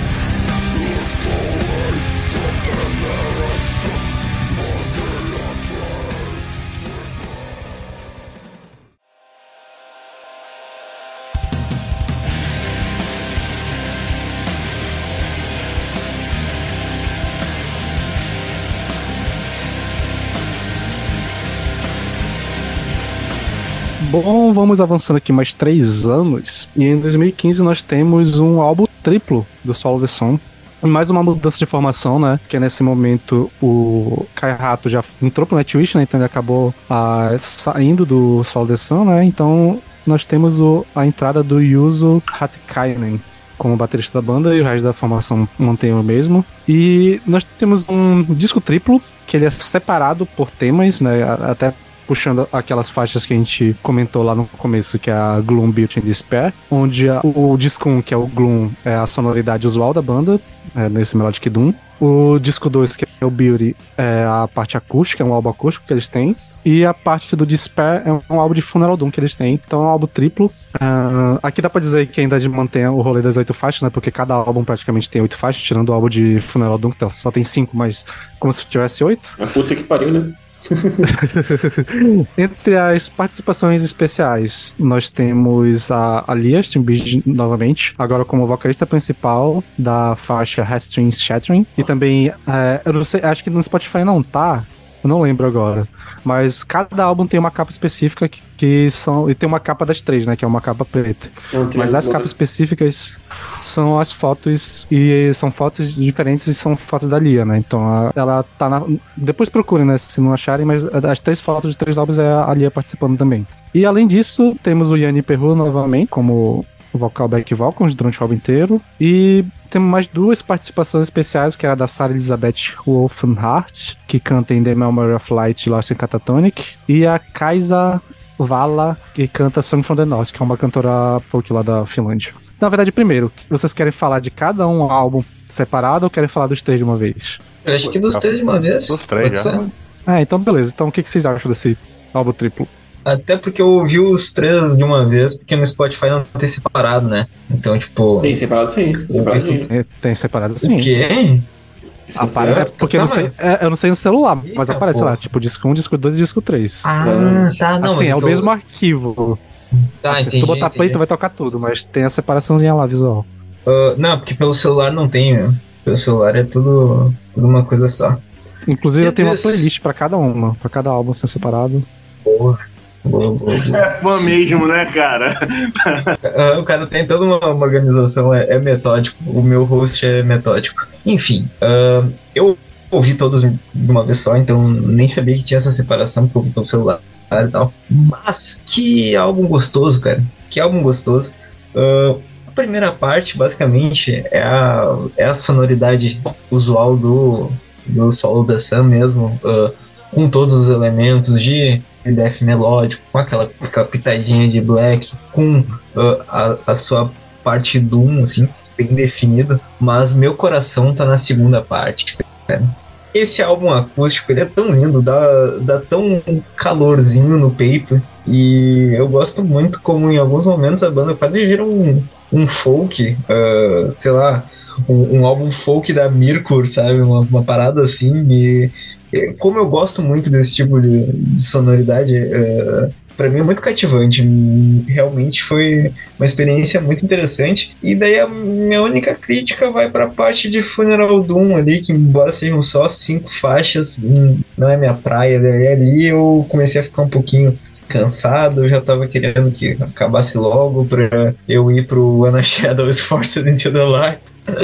então, Uh, realmente só a parte final que não, não me pega tanto, uh, mas mais por, por preferência mesmo. Por falha de caráter seu, duas- né? É isso aí, entendi. O que é? Por falha de caráter seu, né? né? Não, exatamente.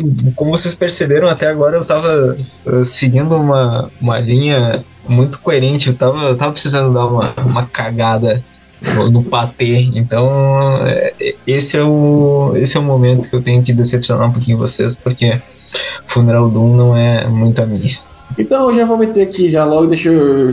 Senta que lá vem história. É, porque eu sou do. Acho que eu sou do time do, do Sander ali, que preferia falar de- separadamente de cada álbum, de cada parte, porque tem coisa pra falar aqui, viu? Cara, a primeira parte, o primeiro álbum, o primeiro disco, ele é simplesmente. Assim, vamos, vamos- primeira coisa.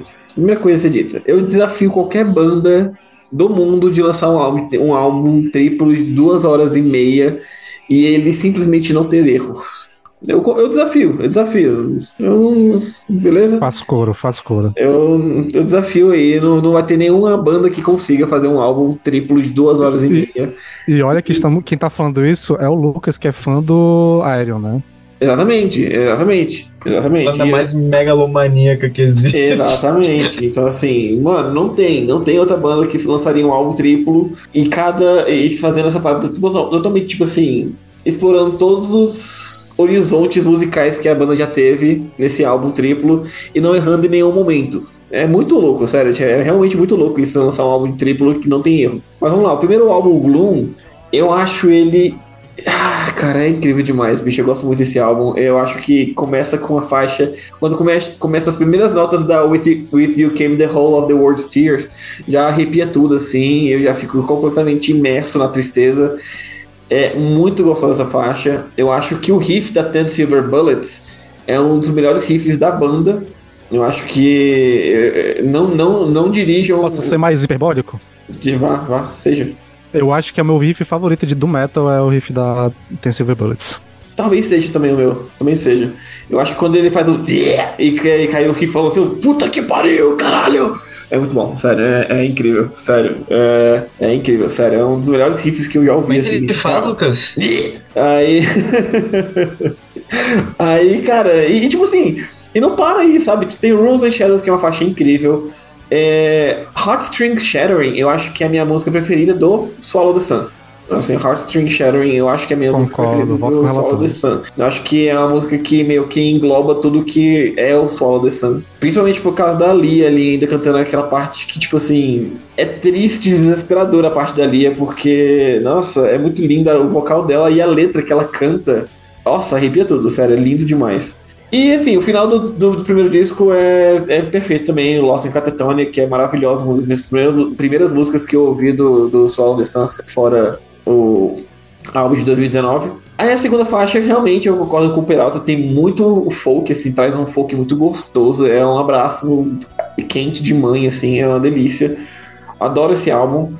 Uh, principalmente a duplinha ali do Songs from the North com a cantora folk lá da, da, da Finlândia, que a vocal dela é muito lindo e, e eu acho a, a- ela canta em finlandês e fica muito gostoso também, assim, fica muito, muito, muito legal.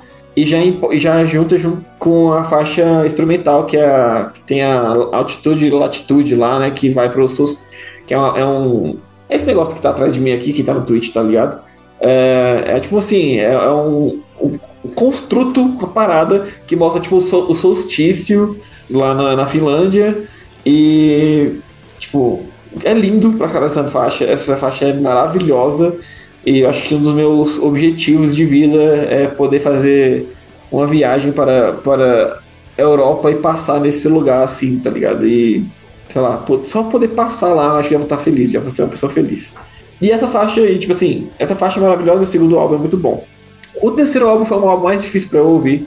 Quando eu conheci the Sun, eu não era fã de Funeral Doom, demorou bastante pra gostar. Então, é, o meu objetivo desse, dessa, desse, podcast, desse episódio, era ouvir esse álbum e falar assim, cara, vamos lá, será que eu vou gostar mesmo desse, dessa parte?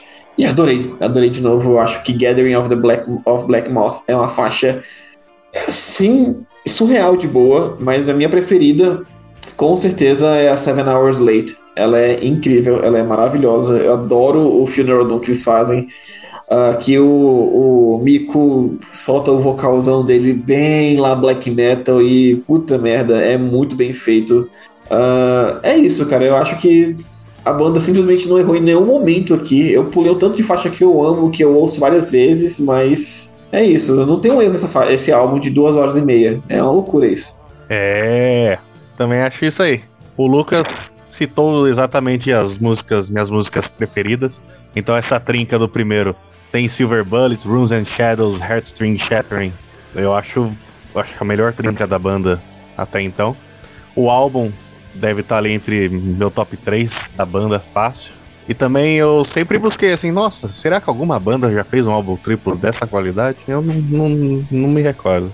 E a duplinha Songs from the North e a Altitude e Latitude também é- foi algo que me pegou e também tá em- entre minhas músicas preferidas e, e adoro tocar ela no violão.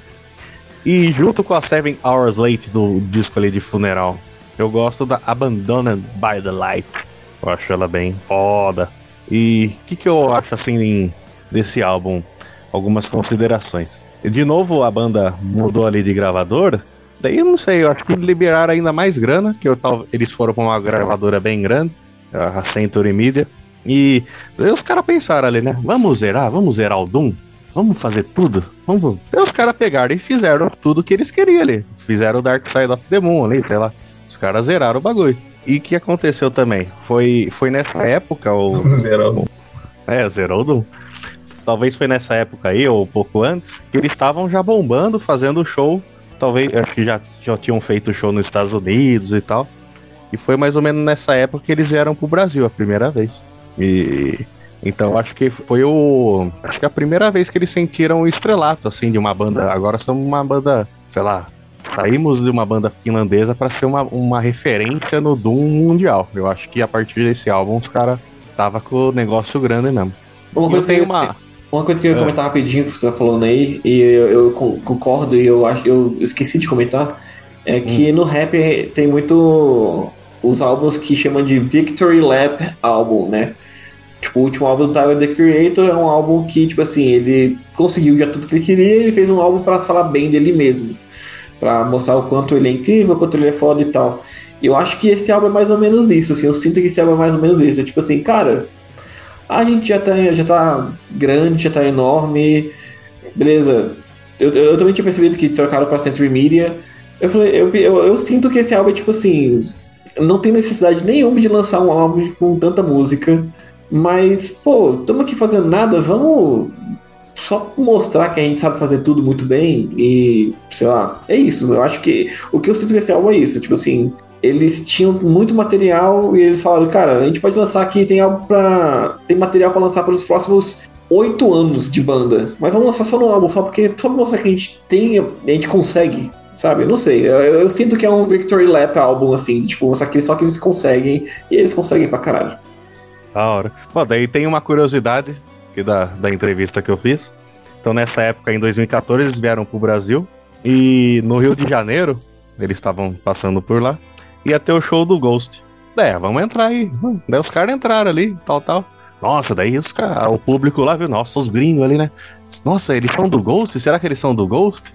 Daí o que acontecia? O público dava o, o disco do Ghost pra eles assinar. Eles assinavam como Ghost. Porque o Ghost é tudo, tudo encapuçado, né? Então eles fingiram que era o- a galera do Ghost. No show do Ghost. lá. Enfim. Qualquer Isso um pode ser um músico do Ghost, até nós. É. Muito bom, muito bom. Eu falo que álbuns acima de uma hora e vinte, por aí, é pura punhetação de músico. Eu não gosto, eu odeio, eu acho ridículo, sabe? Assim, já tô até acostumado com álbuns de uma hora, uma hora e 17, uma hora e 18 álbuns que eu gosto, que são nessa, nessa duração. Mas, cara, são duas horas e meia. Mas são. É, é, é lindo, é lindo, é perfeito. Não tem uma música ruim. São três discos perfeitos. Eu acho que nunca uma banda lançou algo parecido dentro do metal. Concordo com todos, todos vocês. Assim, se tiver, a galera do chat na Twitch, a galera que tá ouvindo o episódio, manda lá no, no Spotify, né? Porque assim, eu não lembro de uma lançar sendo de tanta perfeição, duas horas e meia. Todas as faixas seriam incríveis. Não tem uma faixa ruim. Mas assim, eu tenho adendos, né? O primeiro disco eu gosto bastante. Realmente a sonoridade ali da banda, né? Gloom é, é incrível. Ah, eu acho todas as faixas é, redondinhas e perfeitas. A segunda Beauty, num dia ensolarado, acho que funcionaria muito bem. Um dia ensolarado assim, numa primavera, enfim, funcionaria. É muito bom, muito gostosinho de ouvir. Eu lembro de ouvir e gostar bastante. É, a, a faixa título Songs from the North. Nossa, é, é- cara, é uma das tops da banda. Eu gosto bastante. Mas assim, o disco que eu mais gostei é, foi Despair. Discordo com Peralta. Gente, o Funeral Doom é um dos melhores subgêneros do metal. Eu vi a fusão do Funeral Doom com Black Metal The Gathering of, the, of Black Moths. Então, assim, cara, porra, é eu, é eu, eu e música. Seria, seria essa faixa aí, praticamente. São 13 minutos, são 13 minutos gostosos de ouvir. É, também a segunda faixa é muito boa, a Seven Hours Late. A, a Empires of London isso também, nossa, é incrível, incrível. E assim, a banda encerra muito bem. Né? O disco de pé é, consegue amarrar muito bem e a última faixa, assim como eu elogiei no álbum anterior. Cara, a primeira música do, do Joel da Sun ainda mantém esse ritmo, né? Da primeira música ser incrível e a última ser também, sabe? Então manter essa linearidade musical, isso é isso é muito bom e é isso, cara. Eu acho que para mim esse é realmente o, a banda ali atingiu aquele um nível que eu acho que nenhuma outra banda de Death Doom deve ter atingido.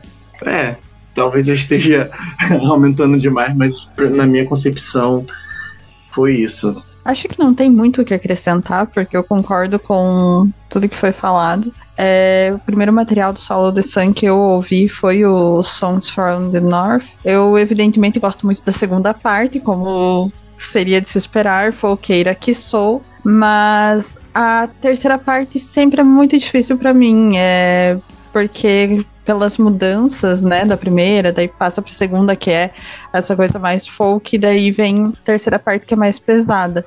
Na, agora, reouvindo para esse episódio, é claro que eu reconheço que é muito bom e tal, mas pessoalmente parece que não tem, eu não tenho uma ligação afetiva tão forte com esse álbum triplo como eu esperava ter, por ter sido o primeiro material que eu escutei. É, eu acho que pela relação que eu percebi ter agora com os dois últimos álbuns que ainda vamos falar. Bom, eu levei um dia para ouvir esse álbum, né? Dois álbuns antes do trabalho, mais ou menos, mais ou menos o mesmo tempo que eu levo. E então foi a primeira parte no, de manhã. E aí foi, foi um mood legal de entrar assim. Aí começou o segundo, como Carol já fui uma polqueira, então foi gostoso de ouvir. E eu fui ouvir outras coisas de folk. E à tarde só que eu fui escutar é, a terceira parte. E aí pra terceira parte eu não tava com tanto saco assim. Eu resolvi ler alguns livros junto pra ver se entrava no mood, como foi o mood que eu tive como solo desse. Mas a primeira parte é sensacional. Eu gostei bastante. Ainda, sabe, eu tive esse, esse problema, se falando assim. Eu não conseguia identificar muitas partes do álbum. Mas a leitura em completo, é, acho que me encantou mais. Eu não saberia dizer o que eu ouvi, uma faixa específica. Mas foi uma boa trilha sonora para as coisas que eu fiz no dia. O que é alguma coisa bem difícil, já que não é álbum divertido para todos, né? Não é uma banda divertida para todos. Mas funcionou bem. Bom, eu poderia resumir meu comentário e dizer que eu concordo com tudo que o Lucas falou. Na verdade, eu ser até um pouco mais hiperbólico que ele nas opiniões, nas maiorias. Então, só para dar um resumo, a Headstring Shattering pra mim é uma música favorita da banda. Ela resume tudo que a, o Sun já fez ou vai fazer depois. Se eu tivesse que apresentar a banda para alguém, tipo, ah, que, que é o Soul the Sun? Ela é uma música que apresenta a banda perfeitamente. E ela tem toda também essa questão emocional de ter sido a última música que a Lia participou com a banda, né? E a letra dela é muito bizarra porque ela é quase como um, um recado dela. Eu não sei se ela já tinha sido diagnosticada na época da gravação, mas a letra, ela fala, a letra da música fala como se fosse algo, uma despedida ou alguma coisa do tipo. E essa sequência ali da Ten Silver Bullets, como eu falei, pra mim é um, o meu riff favorito de, death, de, de Doom Metal no geral, na verdade, pra mim. Toda vez que eu penso em riff foda, é, é essa música que vem na minha cabeça. Acho que até no metal no geral. Que eu acho, o, principalmente esse pré-refrão ali que o, o, o Lucas declamou agora há pouco, é realmente muito foda. E eu gosto muito da Rolling Shadows, eu acho que é o melhor, assim, de singles que a banda lançou antes do álbum, pra mim é o melhor deles. Quer dizer que eu, eu, eu, eu, tomei uma multa ouvindo Ten Silver Bullets. Eu tava, de carro, tava cada... dirigindo, aí tava. Eu me empolguei. é isso. Valeu a pena cada centavo que você gastou nessa multa. E Lost in Catatonic também é uma das minhas músicas favoritas da banda.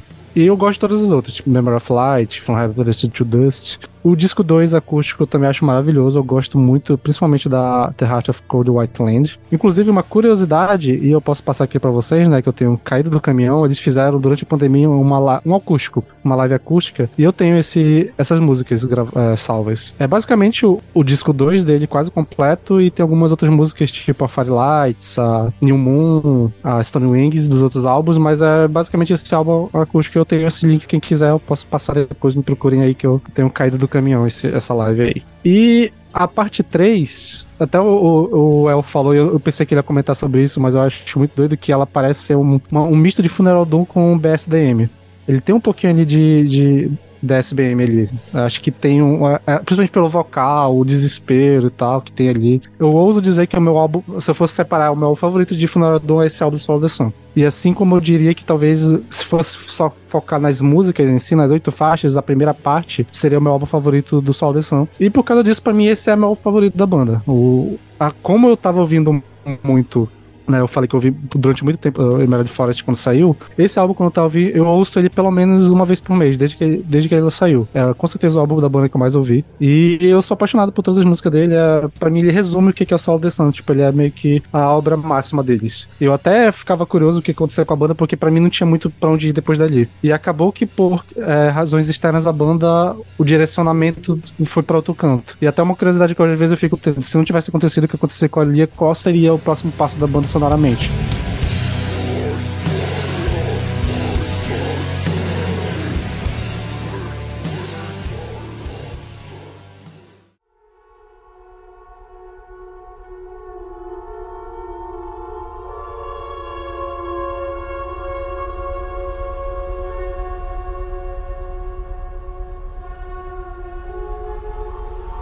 Entre 2015 e foi, na verdade, em 2016, né? A, eu não sei exatamente quando foi que ela teve a diagnóstico, mas ela foi diagnosticada com câncer. Eles até tentaram fazer uma campanha a partir da banda, né, da Tears of Eternity, de levantar fundos para o tratamento dela. Só que acabou que antes mesmo do álbum do Tears of Eternity ser lançado, ela veio a falecer em 2016. E dá pra dizer que o, o Soul The Sun é um antes e um depois desse, desse fato, porque o Yuha era. A gente não chegou a comentar, né? Mas a Alice Timbridge ela era companheira do Yuha, que é o líder da banda. E depois desse momento, praticamente tudo que veio do Soul The Sun tem influência desse acontecimento. É, que é o que a gente vai adentrar a partir de agora. E antes de entrar no álbum, é, em dois, finalzinho de 2018, eles lançaram uma música, um single, que é o único single deles que não tá em álbum, que é o, a música Lumina Áurea. Que é até uma colaboração com o carinha do Ardruna. E tem o, o vocal do The Foreshadowing também. E é uma música que esquisita e que ela é bem. Pelo, eu lembro de ter lido isso em algum lugar, que é bem. É a, expressão do que o Yuha sentiu quando ele soube da notícia que a Alia tinha morrido. E a gente estava se preparando para chegar essa parte do episódio chegamos finalmente. Então vamos começar com o single depois a gente entra no álbum. Vocês chegaram a ouvir o single? É, já tinham ouvido essa música antes? O que, que vocês acham dela? Eu vi essa faixa para o episódio, né? É, na época que ele saiu, tinha todo aquele acontecido, né? Com a, com a Lé. Aí, então, assim, eu tinha um, um, um medo de ouvir a música e ficar lembrando dos fatos que aconteceu com ela e tudo mais, tipo, né, aquela situação, né. Então, assim, fui ouvir pro episódio, numa outra vibe, numa outra situação. E assim, a, a faixa é muito boa, né? Eu não consegui entender muito bem a letra. Algumas partes dela estão em latim, enfim. Então, eu não consegui entender muito da, da música. Mas, enfim, é uma boa faixa e é muito diferente do que o Choro da Santo tem feito. Ela chega a ser até um pouco é, sinfônico, vamos dizer assim, né, em alguns momentos. Ela é Uma faixa- incômoda. Ela é uma faixa ambiental, assim, eu acho, eu acho que é uma coisa totalmente fora, assim. Eu, eu encaro ela muito mais como uma, sei lá, uma faixa solo do Yuha Highview, em vez de ser uma faixa do solo The Sun, assim, até. É, é incômoda, é incômoda. Acho que essa é a melhor palavra pra falar dessa faixa, assim. Ela é uma palavra, é uma faixa muito incômoda mesmo, assim. Ela, ela tem um peso que nenhuma outra faixa do solo The Sun vai ter. É, quando eu falei lá da é, Silence of the Womb, é, eu evito ela, mas essa faixa aqui eu, eu completamente ignoro e só ouvi, sei lá, três vezes na minha vida porque, cara, eu, sei lá, é, é realmente. Quando você descobre a, o porquê da existência dela e o que o Yuha passou, essa faixa meio que. É, sei lá, é uma parada muito. Muito fúnebre, uma parada que não, não, não existe, sabe? sabe? Tipo, sei lá, eu prefiro não ouvir essa faixa, ela é bem bem densa, bem incômoda, e, e eu acho que ela foi feita para ser densa e incômoda. Então, é isso. É. Acho é uma pesada, faixa. né? É uma faixa. Nossa, é. Ela é muito pesada. E, É. tipo, não tem nenhum não tem metal aqui, sabe? Ela, ela é pesada. Não, É. se- se- se- se- quem não tá legal, não usa. Aí eu discordo de você, porque eu estou vivenciando um luto e eu acho que esses dois últimos álbuns do Swallow the Sun vão falar bastante sobre luto. E vão não, né? Eles de fato falam e essa música marca essa transição. É de fato uma música muito estranha, é de fato uma música que parece uma coisa experimental, o ambiente, mas eu acho que poucas vezes, talvez justamente por essa estranheza, poucas vezes a arte conseguiu representar tão bem a sensação de você, da notícia de que você perdeu alguém. É, porque é muito estranho mesmo, você saber que você nunca mais vai ver aquela pessoa, você saber que aconteceu alguma coisa e aquela pessoa não está mais ali. Você simplesmente. A pessoa ficou no passado. E no caso da Lia, né, que era uma pessoa jovem e tal. Então eu acho que a estranheza dessa música, ela. E eu acho que foi o Bruno que comentou, né? Que eles falaram que. Os caras da banda falaram que eles, quando eles eram jovens, eles falavam de tristeza, morte, sofrimento, não sei o quê. E, mas só quando eles ficaram mais velhos que eles realmente entenderam. Eu acho que isso é muito perceptível na música deles dos dois últimos álbuns. E essa música eu acho que não teria como ela não ser estranha. Se ela fosse de qualquer outra forma, ela seria clichê, ela seria talvez não desse o peso, não marcasse esse ponto de ruptura que é a morte de alguém, que é perder alguém e que vai impactar diretamente no, na produção do Swallow de Sun. É, eu dei com, pra comentar, acho que é mais ou menos isso. É uma, uma canção de transição para alguma outra coisa ali. Ela é um spin-off, né? Como você falou, o, o Lucas falou, é, um, é algo mais pessoal do, do Yuha. Tanto que eu acho que teve até saída de membro também depois. E. Ah, apesar da música ser super down e tal, eu acho o clipe muito lindo. Talvez o melhor clipe do Swallow junto com Cathedral Walls. É, eu lembro a primeira vez que eu vi essa música, na época eu tava trabalhando no, distrito, né, aqui em Manaus, na fábrica, em fábrica, e era um momento da minha vida que eu tava muito cansado de todas as formas possíveis, porque eu, ah, eu já tava fazendo faculdade, mas eu tava. Era um momento que eu acordava, tipo, 5 horas da. 4 horas da manhã todo dia e ia dormir uma hora da manhã nos meus trajetos. Tipo, eu dormia muito pouco, ficava, eu trabalhava em pé o dia todo, tava muito cansado, tava num estágio bem mal psicológico também, por causa de algumas coisas. E eu lembro que quando eu vi essa música, é, numa sexta, no, no, dia que ela saiu, não lembro se foi uma sexta, eu botei ela pra tocar indo pro trabalho, eu ia a pé pra, pra lá. E eu lembro que eu fiquei umas três semanas. Eu, tipo, eu só vi essa música uma vez, mas eu fiquei três semanas direto com essa música na minha cabeça. Tipo, da sensação que eu tive é, ouvindo ela. Eu nunca consegui explicar bem o que, que era. E eu acho que eu devo ter ouvido ela umas quatro vezes no máximo. É, tipo, realmente uma coisa assim que é uma experiência que é bem estranha. Eu até hoje não consigo explicar direito o que, que foi que ela causou em mim, mas eu lembro que eu fiquei muito impactado e eu lembro que eu tive alguns sonhos com aquela trombeta da música do começo da música. E, sei lá, eu tive uma experiência muito, uma sensorial muito esquisita com essa música. Eu acho muito impactado pelo momento da vida que eu tava, que foi um dos momentos que eu tava, sei lá, no, no mais fundo dos meus poços que eu já tive. E essa música ela me causou uma coisa que eu não consigo explicar até hoje. Eu acho que é bem pelo que a Caralho falou, tipo, ela realmente tá aqui para dar essa transição para alguma coisa. Eu concordo também com o Lucas de ela é muito mais uma música do Yura do que uma música do de Santos. Tipo, é uma, uma expressão dele sublimando alguma coisa que ele tinha dentro dele, tentando explicar algo que é inconcebível de pôr em palavras. Eu acho que é a música mais nesse sentido, mais simbólica da banda. E a partir daqui, realmente a banda, o que ela vai fazer vai ser muito baseado no que isso aconteceu. É, não sei se alguém tem mais algum comentário sobre essa faixa. Ela termina com a gaivotinha ali no do The Crimson Crown. Eu acho muito legal isso. Eu gosto da gaivotinha. Hum. Pra mim é uma gaivota, não sei que, o que de acho aquilo. Tinha um rolê de. Eu acho que é uma. Ah, é um roxinol, verdade, é um roxinol. roxinol. Isso, era roxinol. A forma como ele chamava a Lia, né? Verdade, é. Como é que roxinol em inglês mesmo? É. Tem no Tears of Eternity, tem uma música com, a, com esse nome. Nightingale. É um Nightingale. Nightingale. É isso. Isso. Eu. Agora tudo faz sentido. Caraca, velho, meu Deus do céu. É, inclusive, né, também antes do lançamento dessa música, ele tinha lançado né, o Halatar, o projeto Halatar, que né, praticamente o Yuha fazendo homenagem a Leia, né? Sim, sim. Então, e, eu achei vai... que essa faixa ia ser nessa pegada, sabe, do, do Halatar. É, acho que dá pra passar a batida aqui dizendo que é, teve né, o Tears of Eternity, o álbum Hour of Nightingale de 2016 ainda, eu acho. E tem o Halatar, que é um projeto que as letras das músicas são poemas da Lia. Eu acho que tem um vocal dela pré-gravado também em uma dessas músicas, acho que na última.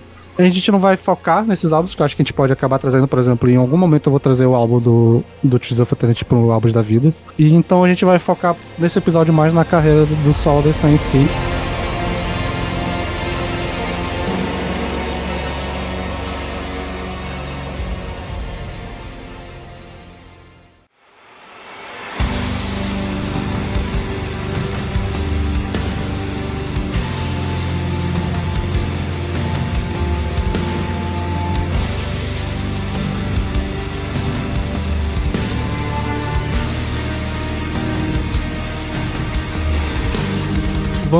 Passando então alguns meses, né? Porque o, o single saiu, acho que se não me engano, em novembro ou dezembro de 2018. E no comecinho de 2019, a banda lança o álbum When a Shadow e Forced into the Light. De informações, dá pra dizer que tivemos duas mudanças de formação. O tecladista da banda, né, o Alex Manter sai da banda e entra o Yuha Perru, que já tinha colaborado com a banda né, em alguns momentos, tinha feito back vocals e é que ele entra tanto para ser tecladista quanto para fazer back vocals. E o guitarrista, o Marco Jansen, ele sai e entra o Yuhu Haiha. E a banda fica com essa formação e a formação praticamente está até hoje, né? E esse álbum é um álbum que tem uma forma, uma, um foco muito maior nos vocais limpos. E ele não tem forma, é, especiais, mas a faixa Close on Your Side, ela é além da. Tipo, todas as músicas são compostas pelo Yuha, mas essa faixa, né, Clouds on Your Side, ela tem também assinada pelo Kotamaki e pela Lia. Não sei dizer se a letra era dela, se tinha alguma coisa mais específica, mas ela também é acreditada como autora da música. Então é isso, galera. O que, é que vocês têm a falar sobre o Wena Shadows? Cara, não sei se eu vou conseguir falar sobre esse álbum sem chorar. É difícil. Mas vamos lá. é, esse é o mai- melhor álbum do- da, da banda pra mim. É o álbum que mais tocou no meu coração, assim. De verdade, a partir do momento que eu ouço, começo a ouvir esse álbum, ele me encanta, assim. De verdade, ele é um dos álbuns da minha vida, com certeza, que eu já trouxe aqui no podcast. Ah, uma das coisas desse, inclusive no episódio do álbum da minha vida, uma coisa que eu nunca vou esquecer é, foi a Kat falando que parece que a banda faz tudo na hora certa, no momento certo desse álbum. E eu concordo plenamente com isso, sabe? Tipo assim, a parte acústica, guitarra, vocal limpo, vocal gutural, refrão, não tem um, um erro nesse álbum. Tipo, não tem um momento que não seja simplesmente incrível esse- nesse álbum. É, ouvir ele hoje em dia é, é um pouquinho daquele PTSD, né? Eu acho que é ó, transtorno pós-traumático, assim. Então, então tem um pouquinho de, de ouvir ele hoje em dia, eu confesso. O que eu ouço, assim, eu lembro um pouquinho das emoções que passavam pela minha cabeça em 2021, pandemia, tendo que dar aula online e pessoal ao mesmo tempo, tendo medo de pegar Covid e passar pra minha família, é, término de, de namoro pesado pra caralho. Então, assim, essa, esse álbum, por mais que eu ame ele, ele tá, vai estar pra sempre, tipo assim, marcado pra minha vida. Não tem como eu ouvir esse álbum e não achar ele um álbum da minha vida. Ele traz um pouquinho daquela, daquele caos emocional que foi 2021. Mas, assim, cara, é um álbum maravilhoso, é um álbum lindo. Tem músicas aqui que eu não consigo parar de ouvir. Ah, eu ouvi, acho que a música que eu mais ouvi desse álbum com certeza foi The Crimson Crown. Eu gosto muito da ambientação dela. Eu acho o comecinho ali, na hora que, na hora que eu ouço, agora totalmente faz sentido Nightingale. Agora eu parece que minha, eu, vocês presenciaram as si- sinapses formando e se conectando aqui, porque faz todo sentido ser o Rochinol e né, o Nightingale, etc. Na hora que eu ouço o Rochinol do começo da faixa ali, eu já me arrepio todo. Eu, eu adoro a ambientação dessa faixa, eu adoro tudo sobre essa faixa. A letra é maravilhosa.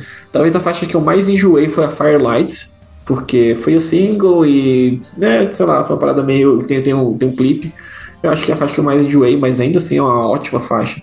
E a faixa que mais dói, assim, tipo, é, é impossível ouvir essa faixa sem doer. É a Never, Never Left. Cara, essa faixa. É uma parada assim que durante o, o meu término, durante a. E, tipo assim, eu tenho outra- coisa também, né? Porque meu avô morreu na pandemia. Então eu ainda tinha um luto que eu tava lidando com o luto do meu avô. E que foi uma parada bem traumática, assim, pra mim. Então, ouvir Never Left. E do jeito que ele bota ali, tipo, é como se a pessoa nunca sumiu, sabe? Ah, nunca foi embora. Essa faixa ah, acaba comigo, de verdade. E eu gosto muito também da, da imagem de, de, de- que, que o, o nome dessa, desse álbum faz, né? Tipo, When a Shadow is Forced into the Light. Eu acho que a gente tem, tem muito esse negócio de. A gente nunca vê, a gente sempre vê a, a, a, luz formando uma sombra, mas a gente nunca. Esse negócio de a sombra entrando na luz é uma parada muito. Eu acho é, é o oposto do, do que, que, a nossa cabeça forma, assim. Eu gosto muito da, dessa, ima dessa imagem que o, o álbum traz. E a capa é linda demais. Eu prometi que um dia eu ia tatuar alguma coisa em relação a esse álbum. E provavelmente será algo em relação a esse, a esse bicho dessa capa aí. Porque eu acho ele muito foda, eu acho ele muito lindo. E é isso, cara. Eu consegui. Foi difícil pra caralho, mas eu consegui. É isso. Fica até difícil falar depois de tudo que o Lucas comentou sobre o álbum. Mas principalmente no que ele fala em relação ao nome do álbum e esse conceito. E eu acho que é muito sobre aquela questão de que tu tá vivendo a luz, tu tá vivendo uh, uma situação em que tá tudo bem e de repente uh, os acontecimentos traumáticos e, e essa sombra ela só entra e ela não pede licença, sabe? As coisas simplesmente acontecem e a gente tem que lidar com isso. Então acho que é muito, muito nesse sentido e acho isso, isso é lindo pro conceito do álbum, é, é lindo pro que uh, o Yuha vivia na época, então, é incrível. Uh, também conheci o álbum por conta do VNE, por conta desse episódio do álbum da vida, por conta do Lucas especificamente. E cara, a faixa título, acho que é a melhor faixa de abertura da banda, com certeza, ela é grandiosa, ela é épica, ela é monumental, eu diria. Uh, The, Crimson, The Crimson Crown é outra faixa maravilhosa, Firelights também. Eu amo muito Stone Winds, é uma faixa que eu gosto muito. Eu acho que ela segue o, o álbum em si, ele segue a evolução natural da banda uh, nos últimos álbuns e tudo mais. Uh, a diferença que aqui a banda começa a explorar mais elementos sinfônicos. E, e, nisso a, a banda uh, é uma, acho que a grande novidade da banda, não sei se também uh, não tem influência pela troca de, de formação ali com o novo tecladista, né? Não sei se uh, rolou algo nesse sentido, só que isso surge muito aqui nesse álbum e, comp e compõe bem essa grandiosidade, esse tom fúnebre que a banda traz aqui. E também é explorado no álbum seguinte. Então foi uma novidade bem interessante. E cara, esse álbum acho que é o. Uh, foi aqui que a banda chegou no auge criativo, assim, no sentido de. Uh, de equilibrar os diferentes elementos e tudo mais. E certamente, em, em termos uh, emocionais, é o álbum que carrega a maior carga. Então, Acho que muito por conta disso ele é tão icônico. Mesmo, sei lá, tendo sido lançado em 2019, dá pra se dizer que ele é um daqueles clássicos modernos, sabe? Eu esqueci de comentar rapidinho um álbum que eu. Uma parte que eu amo muito desse álbum é, e que eu acho que assim, eleva o álbum para outro nível. É, é, muito vocal do Yanni Pelro. Cara, o vocal dele combina muito, assim, casa muito bem com o vocal do Miko. Eu acho que tem faixas que eu não consigo imaginar a faixa sem o vocal dele ali fazendo, fazendo uma base e, e, cara, é muito lindo. Tipo assim, faixas como The Crimson Crown, Here on the Black Earth. Uh, eu não consigo imaginar esse álbum sem o vocal do, do Yanni, assim, é, é, casou muito bem com a, com, a, com a banda e com o Doom praticado aqui. Boa. É, eu acho que em questão técnica, também tá entre meus preferidos, se não o meu preferido. Stone Wings, talvez uma das músicas que eu mais ouvi na vida. E que, que acontece? Esse álbum já tem um apego mais pessoal e nostálgico para mim, por, por, ser, por trabalhar o, o conceito do fúnebre, né? Do luto. Acho que todos aqui vão falar um pouco sobre isso. Então, quando eu falei que eu tinha uma banda lá com um camarada, tocava solo The Sun, ele era o, o vocalista. Então, beleza, nós, nós curtia, nós, nós conhecemos o solo The Sun tudo junto ali, né? Daí quando chegou nesse álbum, a gente tava ouvindo, tal, tal, curtindo, não, você viu? Tal, tal, tal, tal. Daí esse meu amigo é, descobriu que tinha câncer. Olha que jeito. E aí ele acabou falecendo ainda depois, uns dois anos depois. Então uma das bandas preferidas do cara era o Follow the Sun. E a gente comentava bastante, né, sobre o câncer, tal, tal. Que a, sobre a Leia Stanbridge, etc e tal. E o meu amigo, que era vocalista daquela minha banda das antigas, que nós tocava Follow the Sun, acabou falecendo. Olha só. Enfim. E aí foi passando, passando e tudo mais. Eu fui no show agora, né? Agora. É, foi agora, foi esse ano. E me convidaram, né, pra entrar ali no, no camarim. eu fui ali no palco, etc e tal. Eu vi o show ali do ladinho, etc e tal. E o Yuha, acho que ficou, ele ficou meio, meio é, tocado, né? Pela, nossa, pela minha história, né? Muita gente eu sei que passa por isso, etc e tal. Mas enfim, calhou que assim, o que que eu penso? Eu, eu, é, o que que eu falo, né? Se você senta com um cara, com um compositor de uma música de Doom ou do Black, etc, de metal, ele, ele, ele tem as mesmas sensações que nós. Ele é, mais, ele é um cara que vai fazer música sobre isso, sobre sentimentos, etc e tal. Então foi mais, foi mais ou menos isso. Quando eu comecei a trocar ideia com ele, eu fiquei, sei lá, uns 20 minutos conversando com ele. E ele é igual a gente, assim. Ele tem os mesmos sentimentos, é um, um humano, um humano comum, né? Como a gente. Isso, isso foi bem interessante. É, e daí eu, eu pude falar, né, sobre o meu amigo, né, que eu perdi e tudo mais. Daí eu fiquei emocionado, chorei e tudo mais. Ele me, me deu um abraço e tal.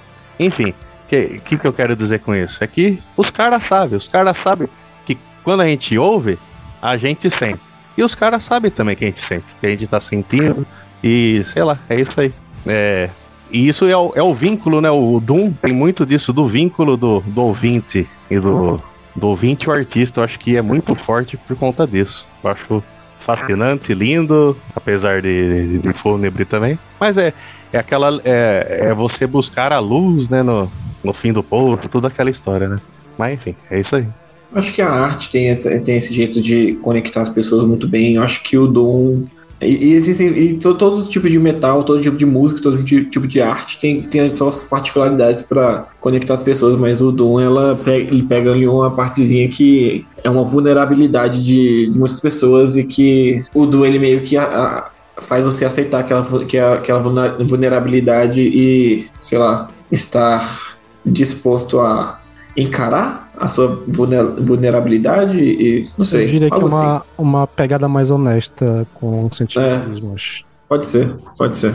É isso. Cara, uh, esse álbum, né, o In Shadows, acho que ele também tá entre meus favoritos. É até meio difícil falar que agora eu acho que, só para diferenciar um pouco do, das coisas do, do que dos comentários. Assim tem a parte técnica que dá pra dizer que o álbum é tecnicamente perfeito não tem é, a gente já comentou isso lá no álbum da vida. É, eu só queria destacar a Stone Wings e a Rio ah, na verdade o finalzinho do álbum né? Na verdade da Stone Wings até a Never Left são quatro músicas maravilhosas. Não que as primeiras não sejam inclusive eu amo muito a, When I Shadow the Foster Delight, mas eu acho que essas, essas últimas é pra mim é o destaque do álbum. E é, esse álbum é curioso porque quem é ouvinte de longa data sabe que eu faço psicologia. E esse é um álbum que depois que eu comecei a atender clinicamente, ele mudou um pouco, principalmente porque eu comecei a estudar mais sobre clínica, sobre é, questões de, da psicologia analítica, alguma coisa de psicanálise também.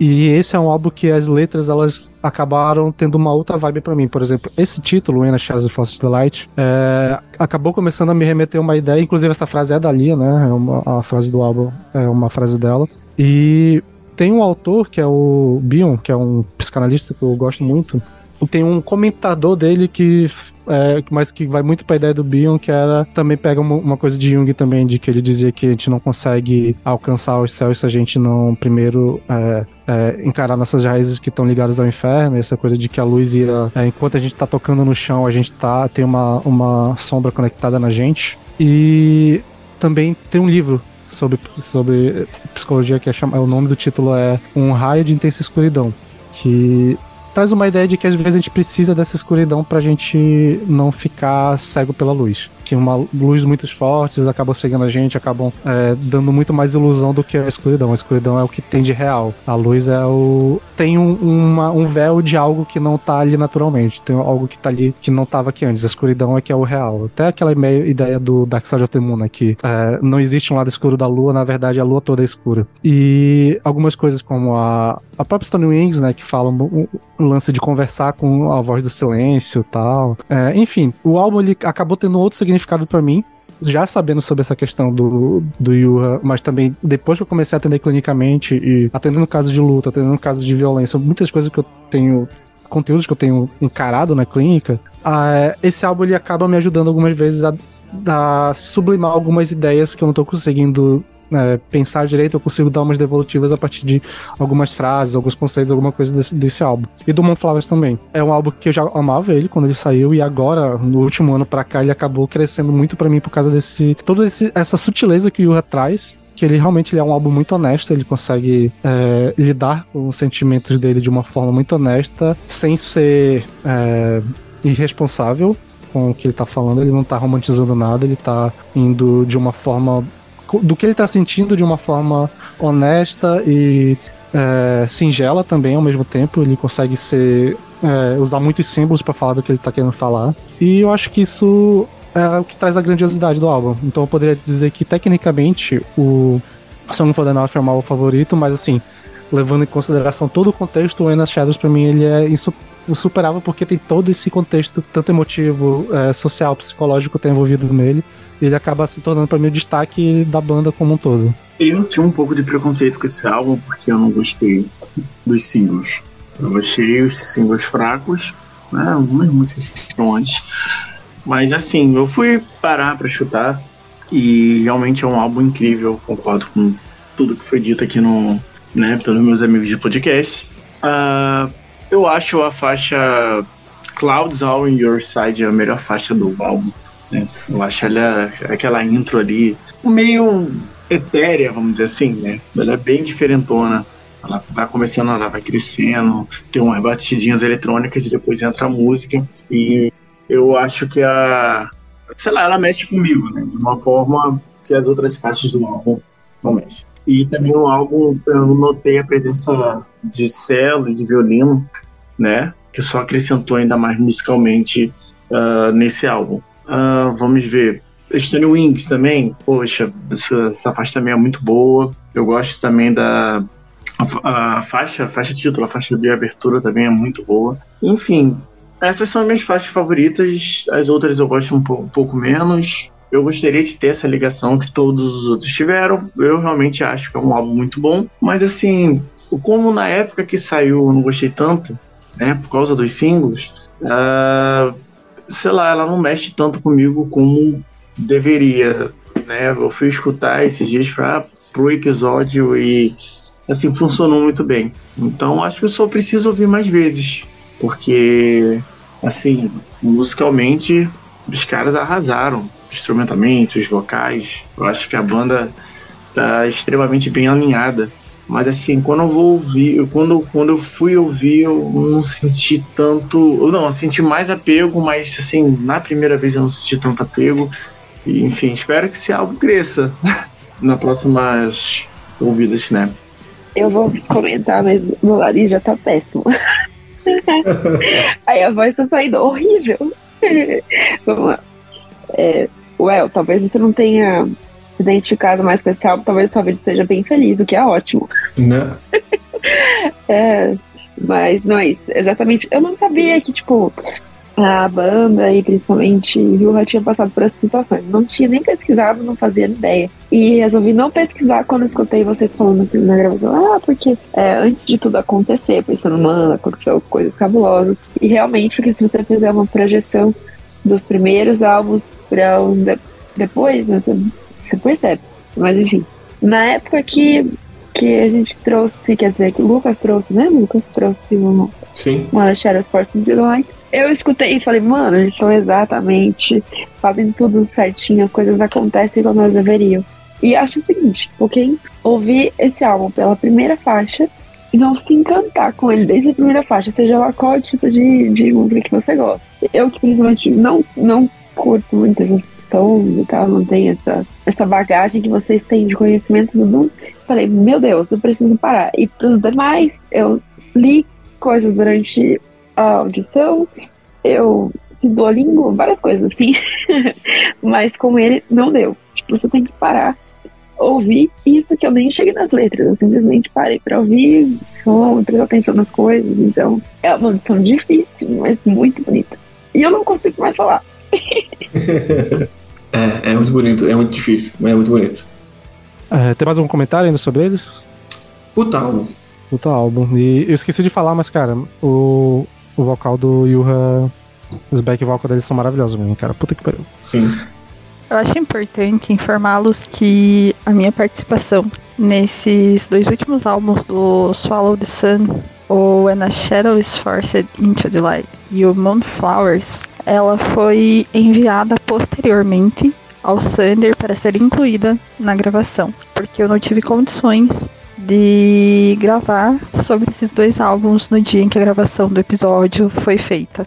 Esse ano eu perdi a minha mãe, foi em março, então são é pouco tempo, embora o luto de uma pessoa que você ama seja algo que nunca passa. Eu estou ciente disso, eu sei que é algo que vai me acompanhar por muito tempo. Só vai mudar a forma como eu lido com esse luto. Mas ainda está muito recente, é uma ferida muito aberta. Então, ouvir esse álbum, o When a Shadow is Forced into the Light, foi muito difícil. Ao mesmo tempo que foi belíssimo, porque eu acho que ninguém ninguém não, pouquíssimas pessoas, mas pouquíssimas obras de arte me acolheram tanto quanto esse álbum. E é um álbum que eu já tinha ouvido, tem uma capa belíssima, mas ele não tinha falado comigo como ele falou agora. Eu acho que agora ele se tornou um dos meus álbuns favoritos de toda a vida. Eu já sabia que era um álbum bom, mas agora ele me, me comoveu de uma forma como não tinha comovido. E é o que eu digo, ele ganhou uma dimensão, ele me trouxe um acolhimento que eu não tinha encontrado em lugar nenhum. É um álbum sobre luto,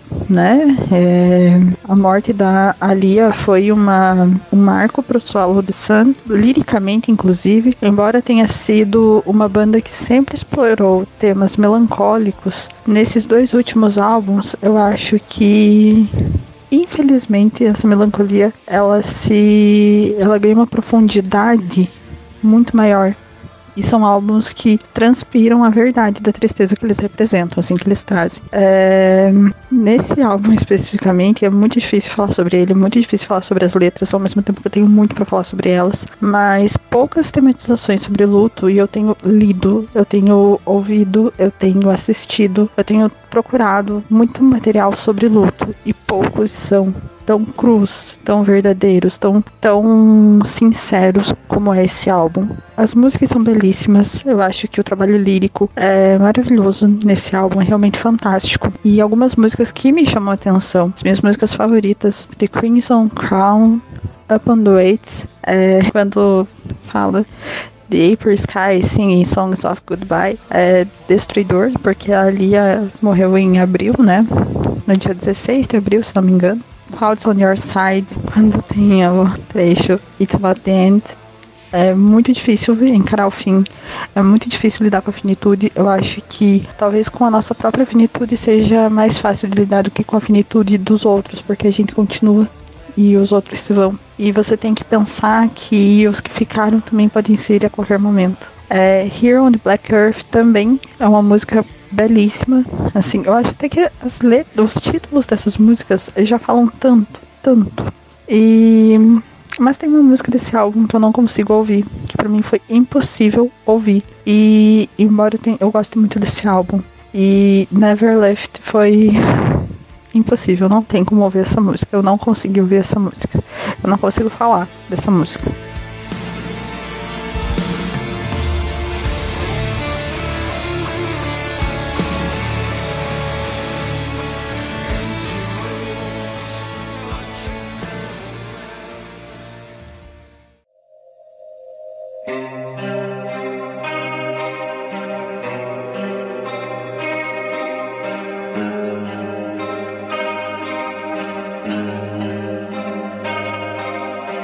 Então vamos para o último álbum da banda, cronologicamente falando, né, até o momento, que até quebrou um pouco, né? Eu, eu, pessoalmente, como fã da banda, eu esperava que fosse demorar mais para sair um álbum deles, né? Porque eles estavam lançando já de 3 em 3 anos há um tempo. Mas em dois anos eles lançaram o Moonflowers. E dá para dizer que saiu antes por causa que da pandemia, né? Então, como eles estavam parados, acabou acelerando um pouco esse processo. E é, eu vou dar algumas informações primeiro, para depois a gente começar a discussão. E assim, esse álbum ele também segue essa linha do último álbum falando sobre luto, só que aqui o foco é muito sobre o, o luto que o Yuha passou durante o momento da isolamento social. Em que ele ficou muito tempo sozinho e tudo que ele pensou durante esse momento. Então, tem uma camada um pouco mais pesada aqui sobre essa questão da, soli da solidão. O álbum vai falar muito sobre essa questão da solidão e saudade, e ainda sobre luto também.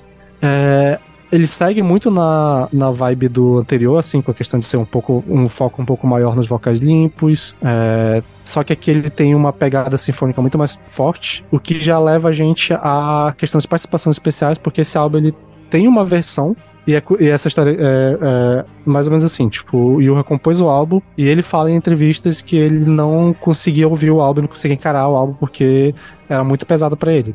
Então ele, para conseguir encarar o álbum, ele fez uma parceria com um trio de, de cordas, é, violino, violoncelo e tal, para fazer uma versão das músicas que ele tinha composto para ele conseguir ver alguma beleza naquilo e conseguir é, trabalhar com elas, né? Prosseguir com o álbum. Então ele fala que ele primeiro precisou que essas músicas passassem por uma releitura para ele conseguir gostar das músicas a ponto de lançar um álbum com elas. Então, é, posteriormente essas versões, essa versão né, sinfônica foi algumas dessas linhas foi adicionada ao álbum.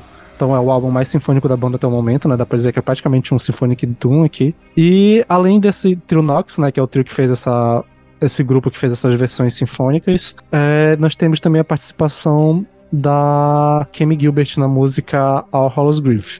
E a formação da banda é, ba é, basicamente a mesma do último álbum, na parte da gravação, mas o Yuha saiu, o Yanni, né? Yanni Perru saiu da banda depois que o álbum já tinha sido gravado. Na verdade, durante o processo né, de gravação. Então, a banda, teoricamente, não tem tecladista no momento. Eles estão com um membro a menos do que eles costumavam ter. E, e ele saiu naquela, tipo, ele tem um projeto solo dele e ele não ia conseguir vincular a agenda, então quando ele voltasse, talvez ele volte pra banda e tal, ficou meio em aberto. E é isso, galera, esse é o Moonflower de 2001. Qual é a... O que vocês têm a dizer sobre ele? Esse álbum, uh, ele é uma evolução natural do Na Shadows Force Into the Light, então era um caminho que a banda já tinha demonstrado que ia seguir, e como eu comentei, uh, o aspecto sinfônico aqui, ele é muito muito desenvolvido, muito elaborado e não é à toa que uh, ganhou o Inimiguinho de Ouro e foi o, o, álbum de 2021 aqui do podcast, né? Então não foi por nada que foi o álbum favorito do, do podcast no 2021. Uh, o disco é extremamente consistente, isso é óbvio, uh, vendo toda a carreira da banda e tudo mais. Mas aqui eu gosto muito da, da forma como ele é variado. Ele tem uh, músicas que vão para um Doom mais calminho, tem uh, momentos death, tem momentos pesadíssimos. Uh, All Hallows Grieve é uma faixa que na época que saiu eu não, eu não dava muita bola e hoje em dia é minha favorita, porque eu amo o vocal da Kimmy Gilbert, então o que essa mulher canta vira ouro, é incrível. E, cara, nesse, nesse álbum tem até a, última faixa ali, a This House Has No, no Home, ela é quase um black gaze, mano. Ela é um black metal, um post black muito. Não, blackzão, velho. Intenso, tá ligado? Intenso e algo que eu não esperava vir do, do Solo The Sun, ainda mais nesse contexto. Então, uh, é uma faixa que talvez é uma da a segunda faixa que eu mais gosto no álbum. Ela pega muito, muito pesado, assim, para mim. Uh, os refrães Ó, olha aí, olha Lucas, aí. Os refrães desse álbum são maravilhosos. São maravilhosos. Eles ficam uh, na tua cabeça por dias e dias e tu fica cantarolando aquilo por muito tempo. Isso, acho que de todos os álbuns da banda, é o que mais explora esse aspecto. Uh, então é isso. Eu acho que a banda vive sim o seu melhor momento musical por essa sequência de discos incríveis e é impressionante a maturidade artística que a banda encontrou, mesmo em meio a esse caos que o líder viveu na sua vida pessoal, sabe? E, sei lá, como tu falou, uh, nessa questão das faixas instrumentais, ali, as faixas uh, sinfônicas e todo esse, esse processo de transformar as músicas em faixas sinfônicas para que o o Yuha conseguisse ver beleza nisso, uh, é, acho que é até meio poético, assim, sobre essa questão de tu ver um pouco de, de beleza nos, mesmo nos momentos de sofrimento e tudo mais. Então, cara, esse álbum é genial. É um dos meus favoritos da banda, acho que tá no, top 3 certamente. E é isso. É, cara, é uma coisa aí que o Sandro falou, que o vermelho da capa é o próprio sangue do Yuha, né? Que foi ele tirou, ele tirou o sangue do dedo dele, se não me engano, e fez ali o sangue da capa. Ele pegou também, ele, ele pegou as plantinhas e tal. Então a capa foi ele, foi o próprio Yuha que fez. Pegou as plantinhas que são Moonflowers, botou e fez a lua de sangue ali com o próprio sangue. E não são qualquer flores, são flores que estavam num livro que a, a Lia tinha dado pra ele. Ela tinha colhido e colocado na, dentro do livro. É, é, o Yuha ele, ele massacra, é, a verdade é essa. Mas, assim, e outra coisa também que, cara, antes do lançamento desse álbum, eu fiquei preocupado, assim, se você voltar ali no Instagram do Yuha, ele falando sobre a- o processo de produção do álbum, o Sandro falou um pouquinho assim, e ele falou, né, que ele sangrou esse álbum, que esse álbum foi meio que expelido, assim, ele não queria gravar álbum, mas ele, ele não conseguia botar. Ele não conseguia não gravar esse álbum, ele não conseguiu não, não compor essas músicas, porque ele precisava botar pra fora alguma coisa, assim. Então ele, acho que, se eu não me engano, o verbo que ele usou foi sangrar ou expelir, assim, esse álbum. Tipo, meio que ele tinha que botar pra fora os sentimentos que ele tinha ali. E é muito pesado essa parada dele falar que não conseguia encarar o álbum.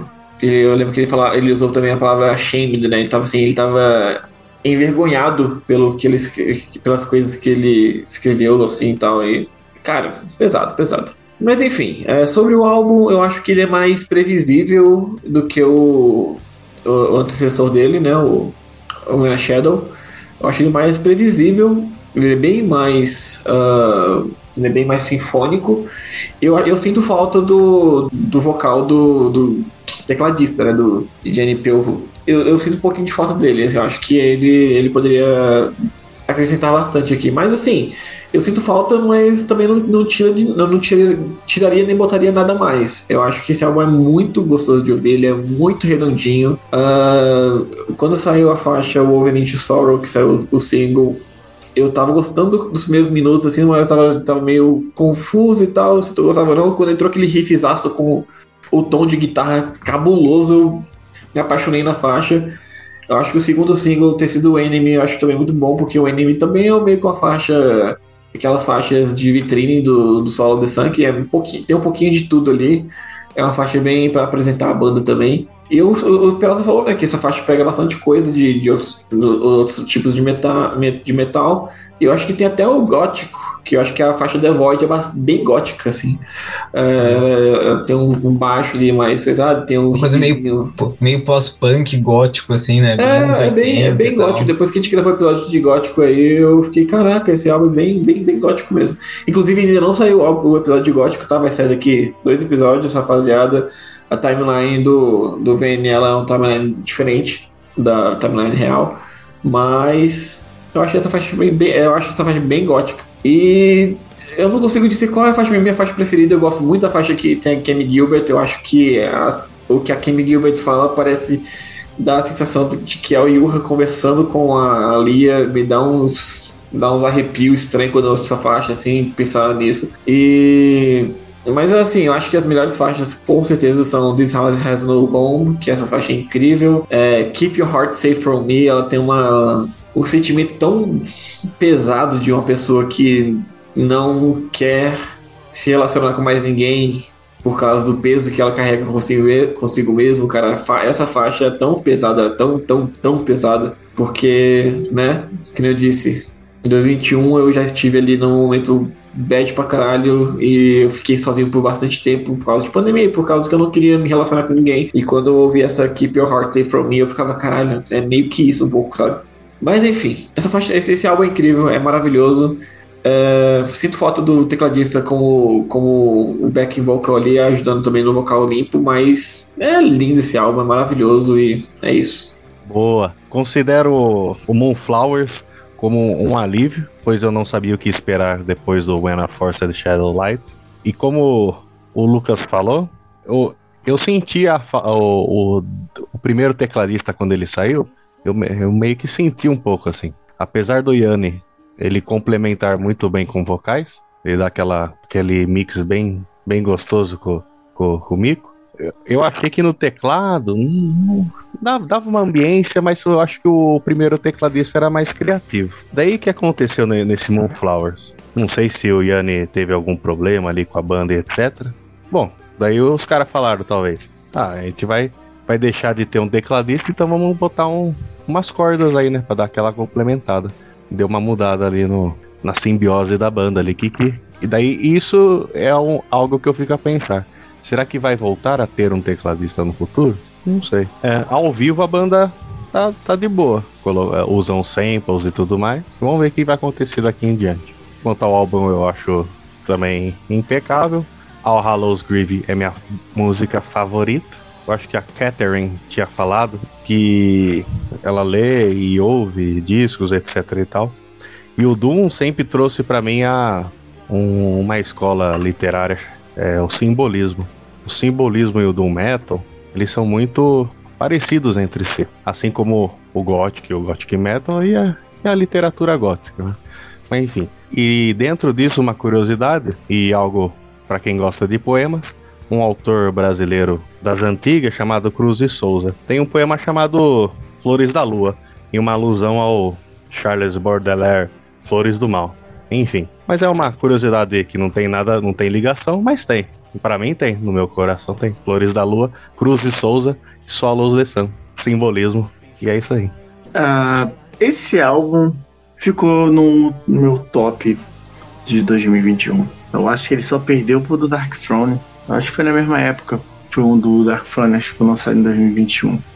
Enfim, esse, esse álbum, cara, foi.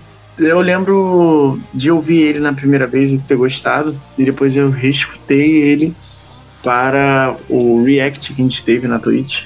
E assim, a, a mesma emoção que eu tive em 2021 ainda tenho com esse álbum. Então, não é só assim, foi de momento por estar ouvindo aquele álbum ali nas primeiras impressões, né? Então, cara, ele é um álbum redondo e gostoso de ouvir. É, eu gosto de todas as faixas. É, ele abre muito bem a faixa título, a faixa título, enfim, Moonflowers Bloom in Misery.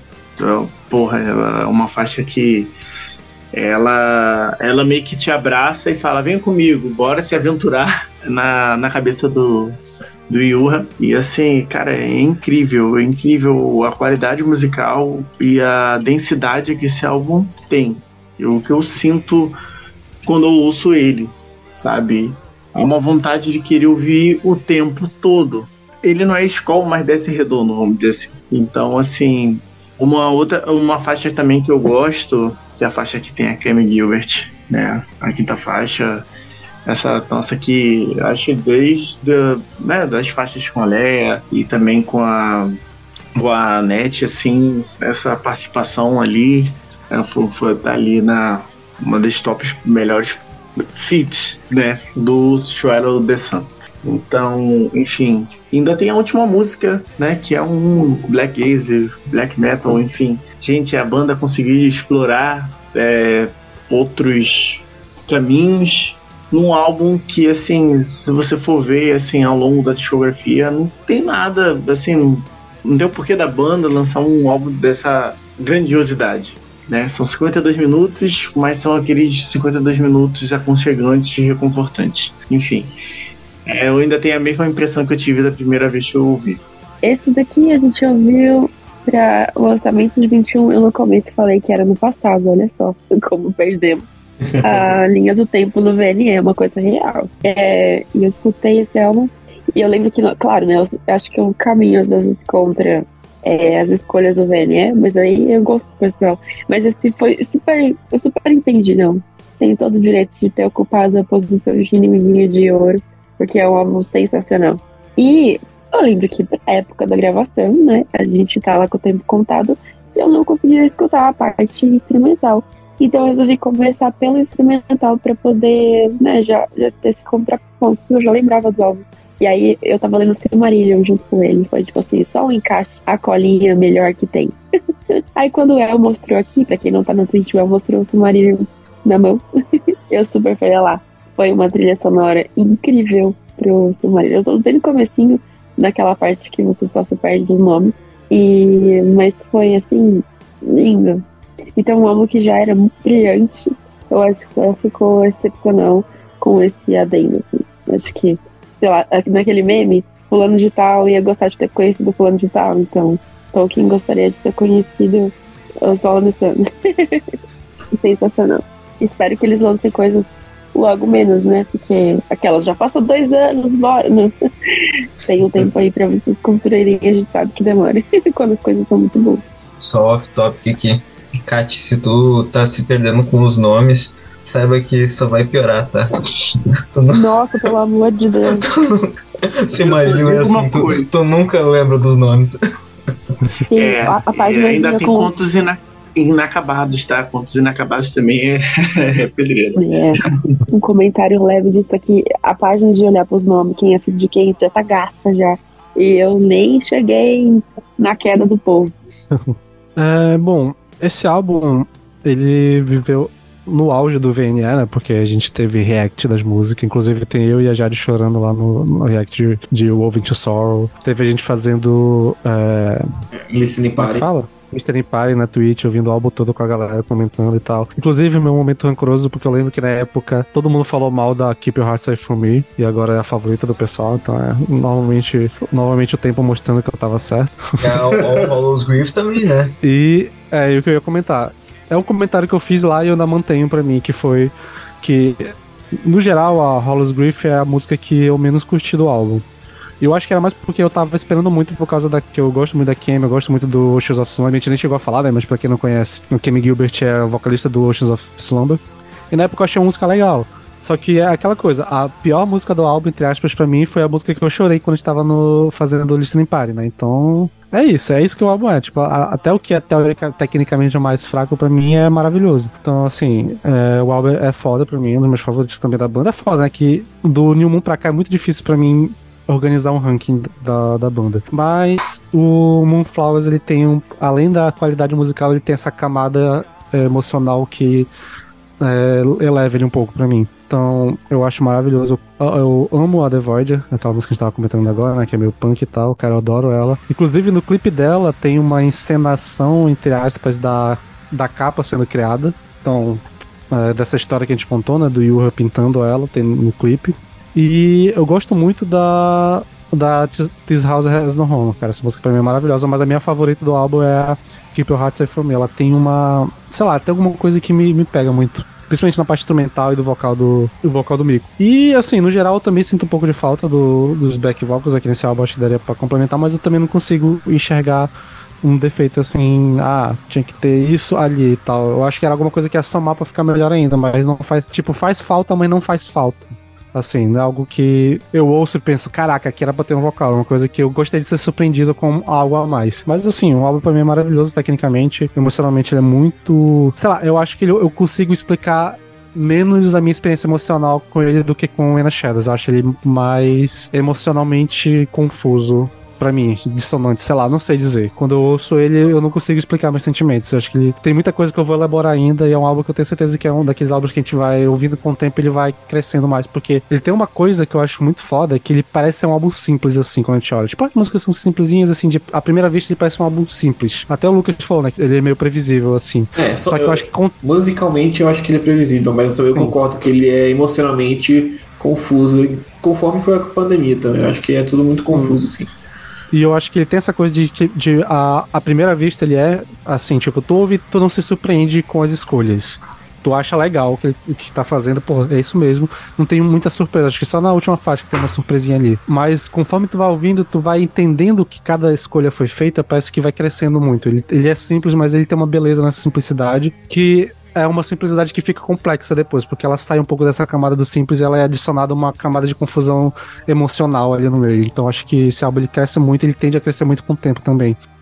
Moonflowers é o álbum que, que eu mais gosto, é o meu álbum favorito do Swallow the Sun. Tem uma capa belíssima, assim, eu acho que é uma das capas mais bonitas das bandas que eu gosto de metal. E Pra mim, nesse álbum, ele tem um equilíbrio de tudo que a banda fez durante a carreira toda dela. É um equilíbrio perfeito de todos os temas. É, sobretudo a exploração da melancolia, que é bem característica do solo, ao mesmo tempo que traz a angústia do que foi vivenciar a pandemia. Para mim, três músicas se destacam, são as minhas músicas, três músicas favoritas desse álbum especificamente, né? Mas eu acho que também poderia entrar num ranking de meu top músicas favoritas do solo, que é o Woven Into the Sorrow, Keep Your Heart Safe From Me e This House Has No Home.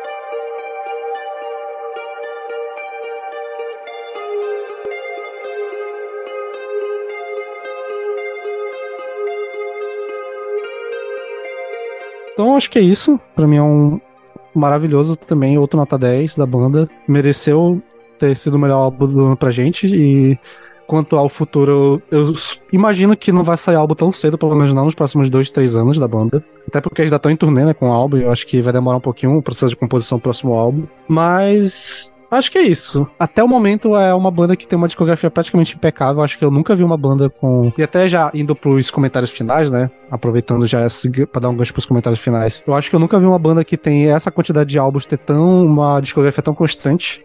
Que até os álbuns que a gente acha meio mais ou menos, pra mim, ainda é muito bom, né? O, tipo, os primeiros, tem muita gente que acha que eles são os melhores da banda. Então é uma banda que tem uma discografia maravilhosa, é, consistente. Pra mim, novamente, do New Moon pra cá só tem nota 10. E então, acho que é isso. Pra mim, Solid Sun é a minha banda favorita, ah, junto com a Catatonia. Hoje em dia é uma das bandas que é comfort meio down, não sei dizer. Eu poderia dizer que é meu comfort álbum porque é um álbum que quando eu tô meio triste eu gosto de ouvir, mas não é exatamente porque é confortável, mas eu acho que ele agrega muito e casa muito bem. E acho que é isso. O que vocês têm a falar assim, de palavras finais sobre the Sun? Tem muito o que acrescentar, assim, tu falou basicamente tudo. Eu conhecia justamente essa fase final da banda e conhecendo agora desde o início, desde os primórdios e tudo mais, e toda essa construção que a banda faz com símbolos e tudo mais, que permeia toda a carreira, uh, nossa, realmente é um. Eles são um pilar muito grandioso desse movimento do Death Doom nos anos 2000. E é impressionante a consistência que eles mantêm ao longo de toda a carreira. Com... São quantos, quantos álbuns? Oito? Oito, né? Ou eu me perdi? Sim, sim. Não sei. Ou são, são oito. cara das humanas aí.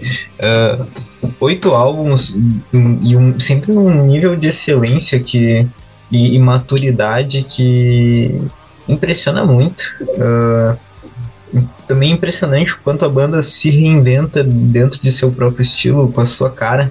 Uh, sempre trazendo novos elementos, mas ainda assim soando como o solo da Santo. Tu consegue notar semelhanças do Moonflowers até o primeiro álbum tu tem uh, certos padrões, parâmetros que a banda estabeleceu, e isso eu acho muito interessante, acho muito interessante essa coerência, essa coesão dentro da carreira da banda. E cara, é incrível realmente, acho que agora no fim do episódio todo mundo meio para baixo, porque uh, realmente a temática é muito pesada e afeta todos de formas diferentes, né? Mas Cara, Solo The Sun realmente é uma banda impecável, com uma carreira impecável e por tudo que tem demonstrado nos últimos anos, parece que o aspecto musical da banda só evolui e eles ainda têm muito a acrescentar dentro desse estilo. É isso aí. Se eu gostava antes, agora eu me tornei fã. é uma banda com mais de 20 anos de carreira, né? E assim, eles conseguem manter um aspecto musical bastante novo, né? Eles conseguem também se reinventar.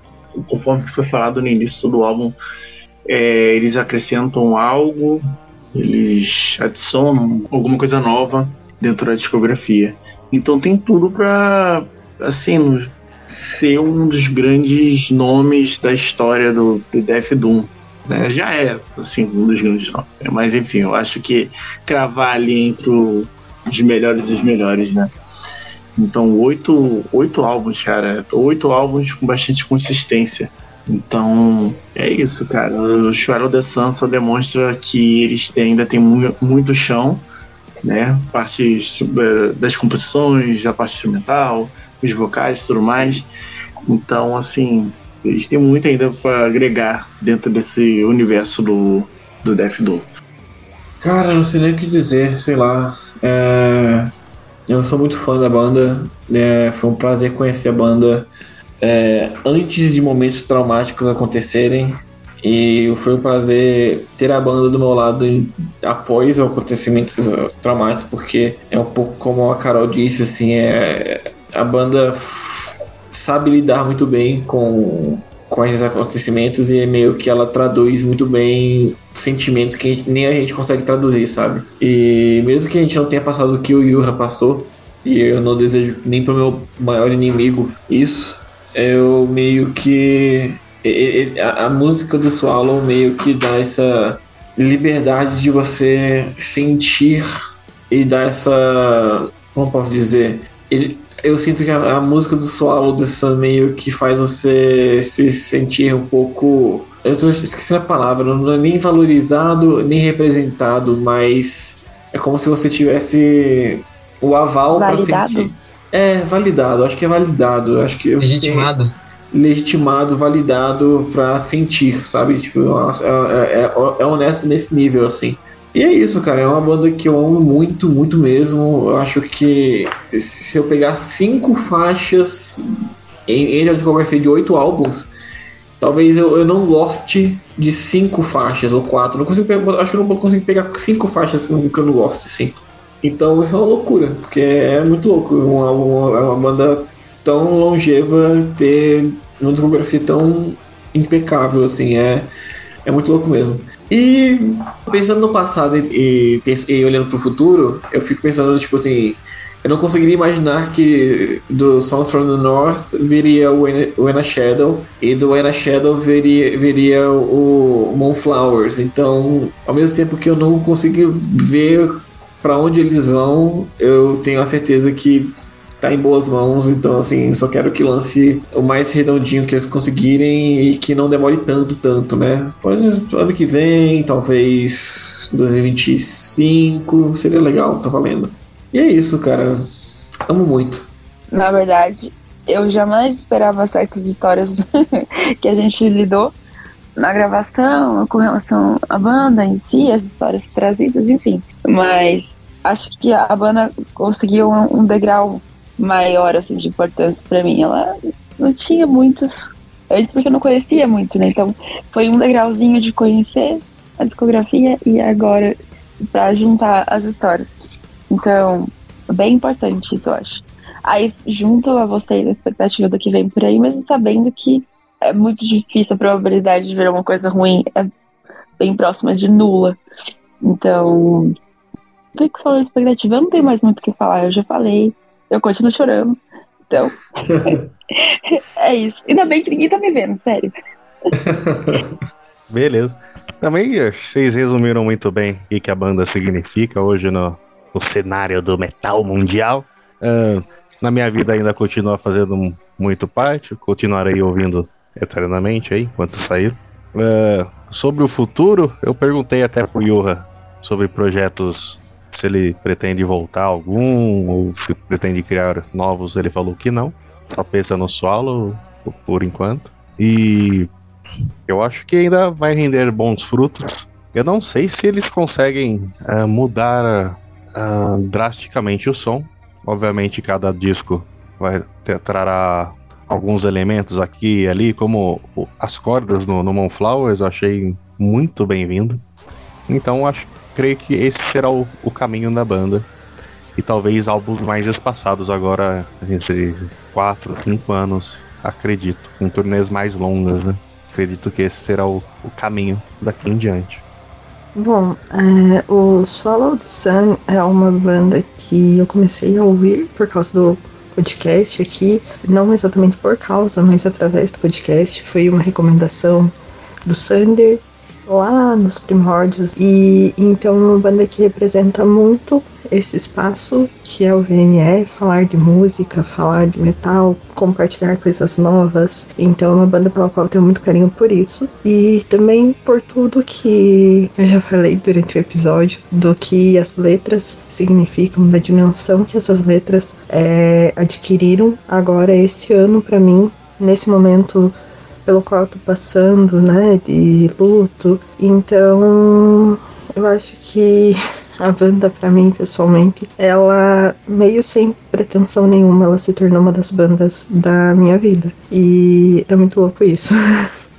E fiquei sabendo que serei a pessoa que indicará uma música para encerrar.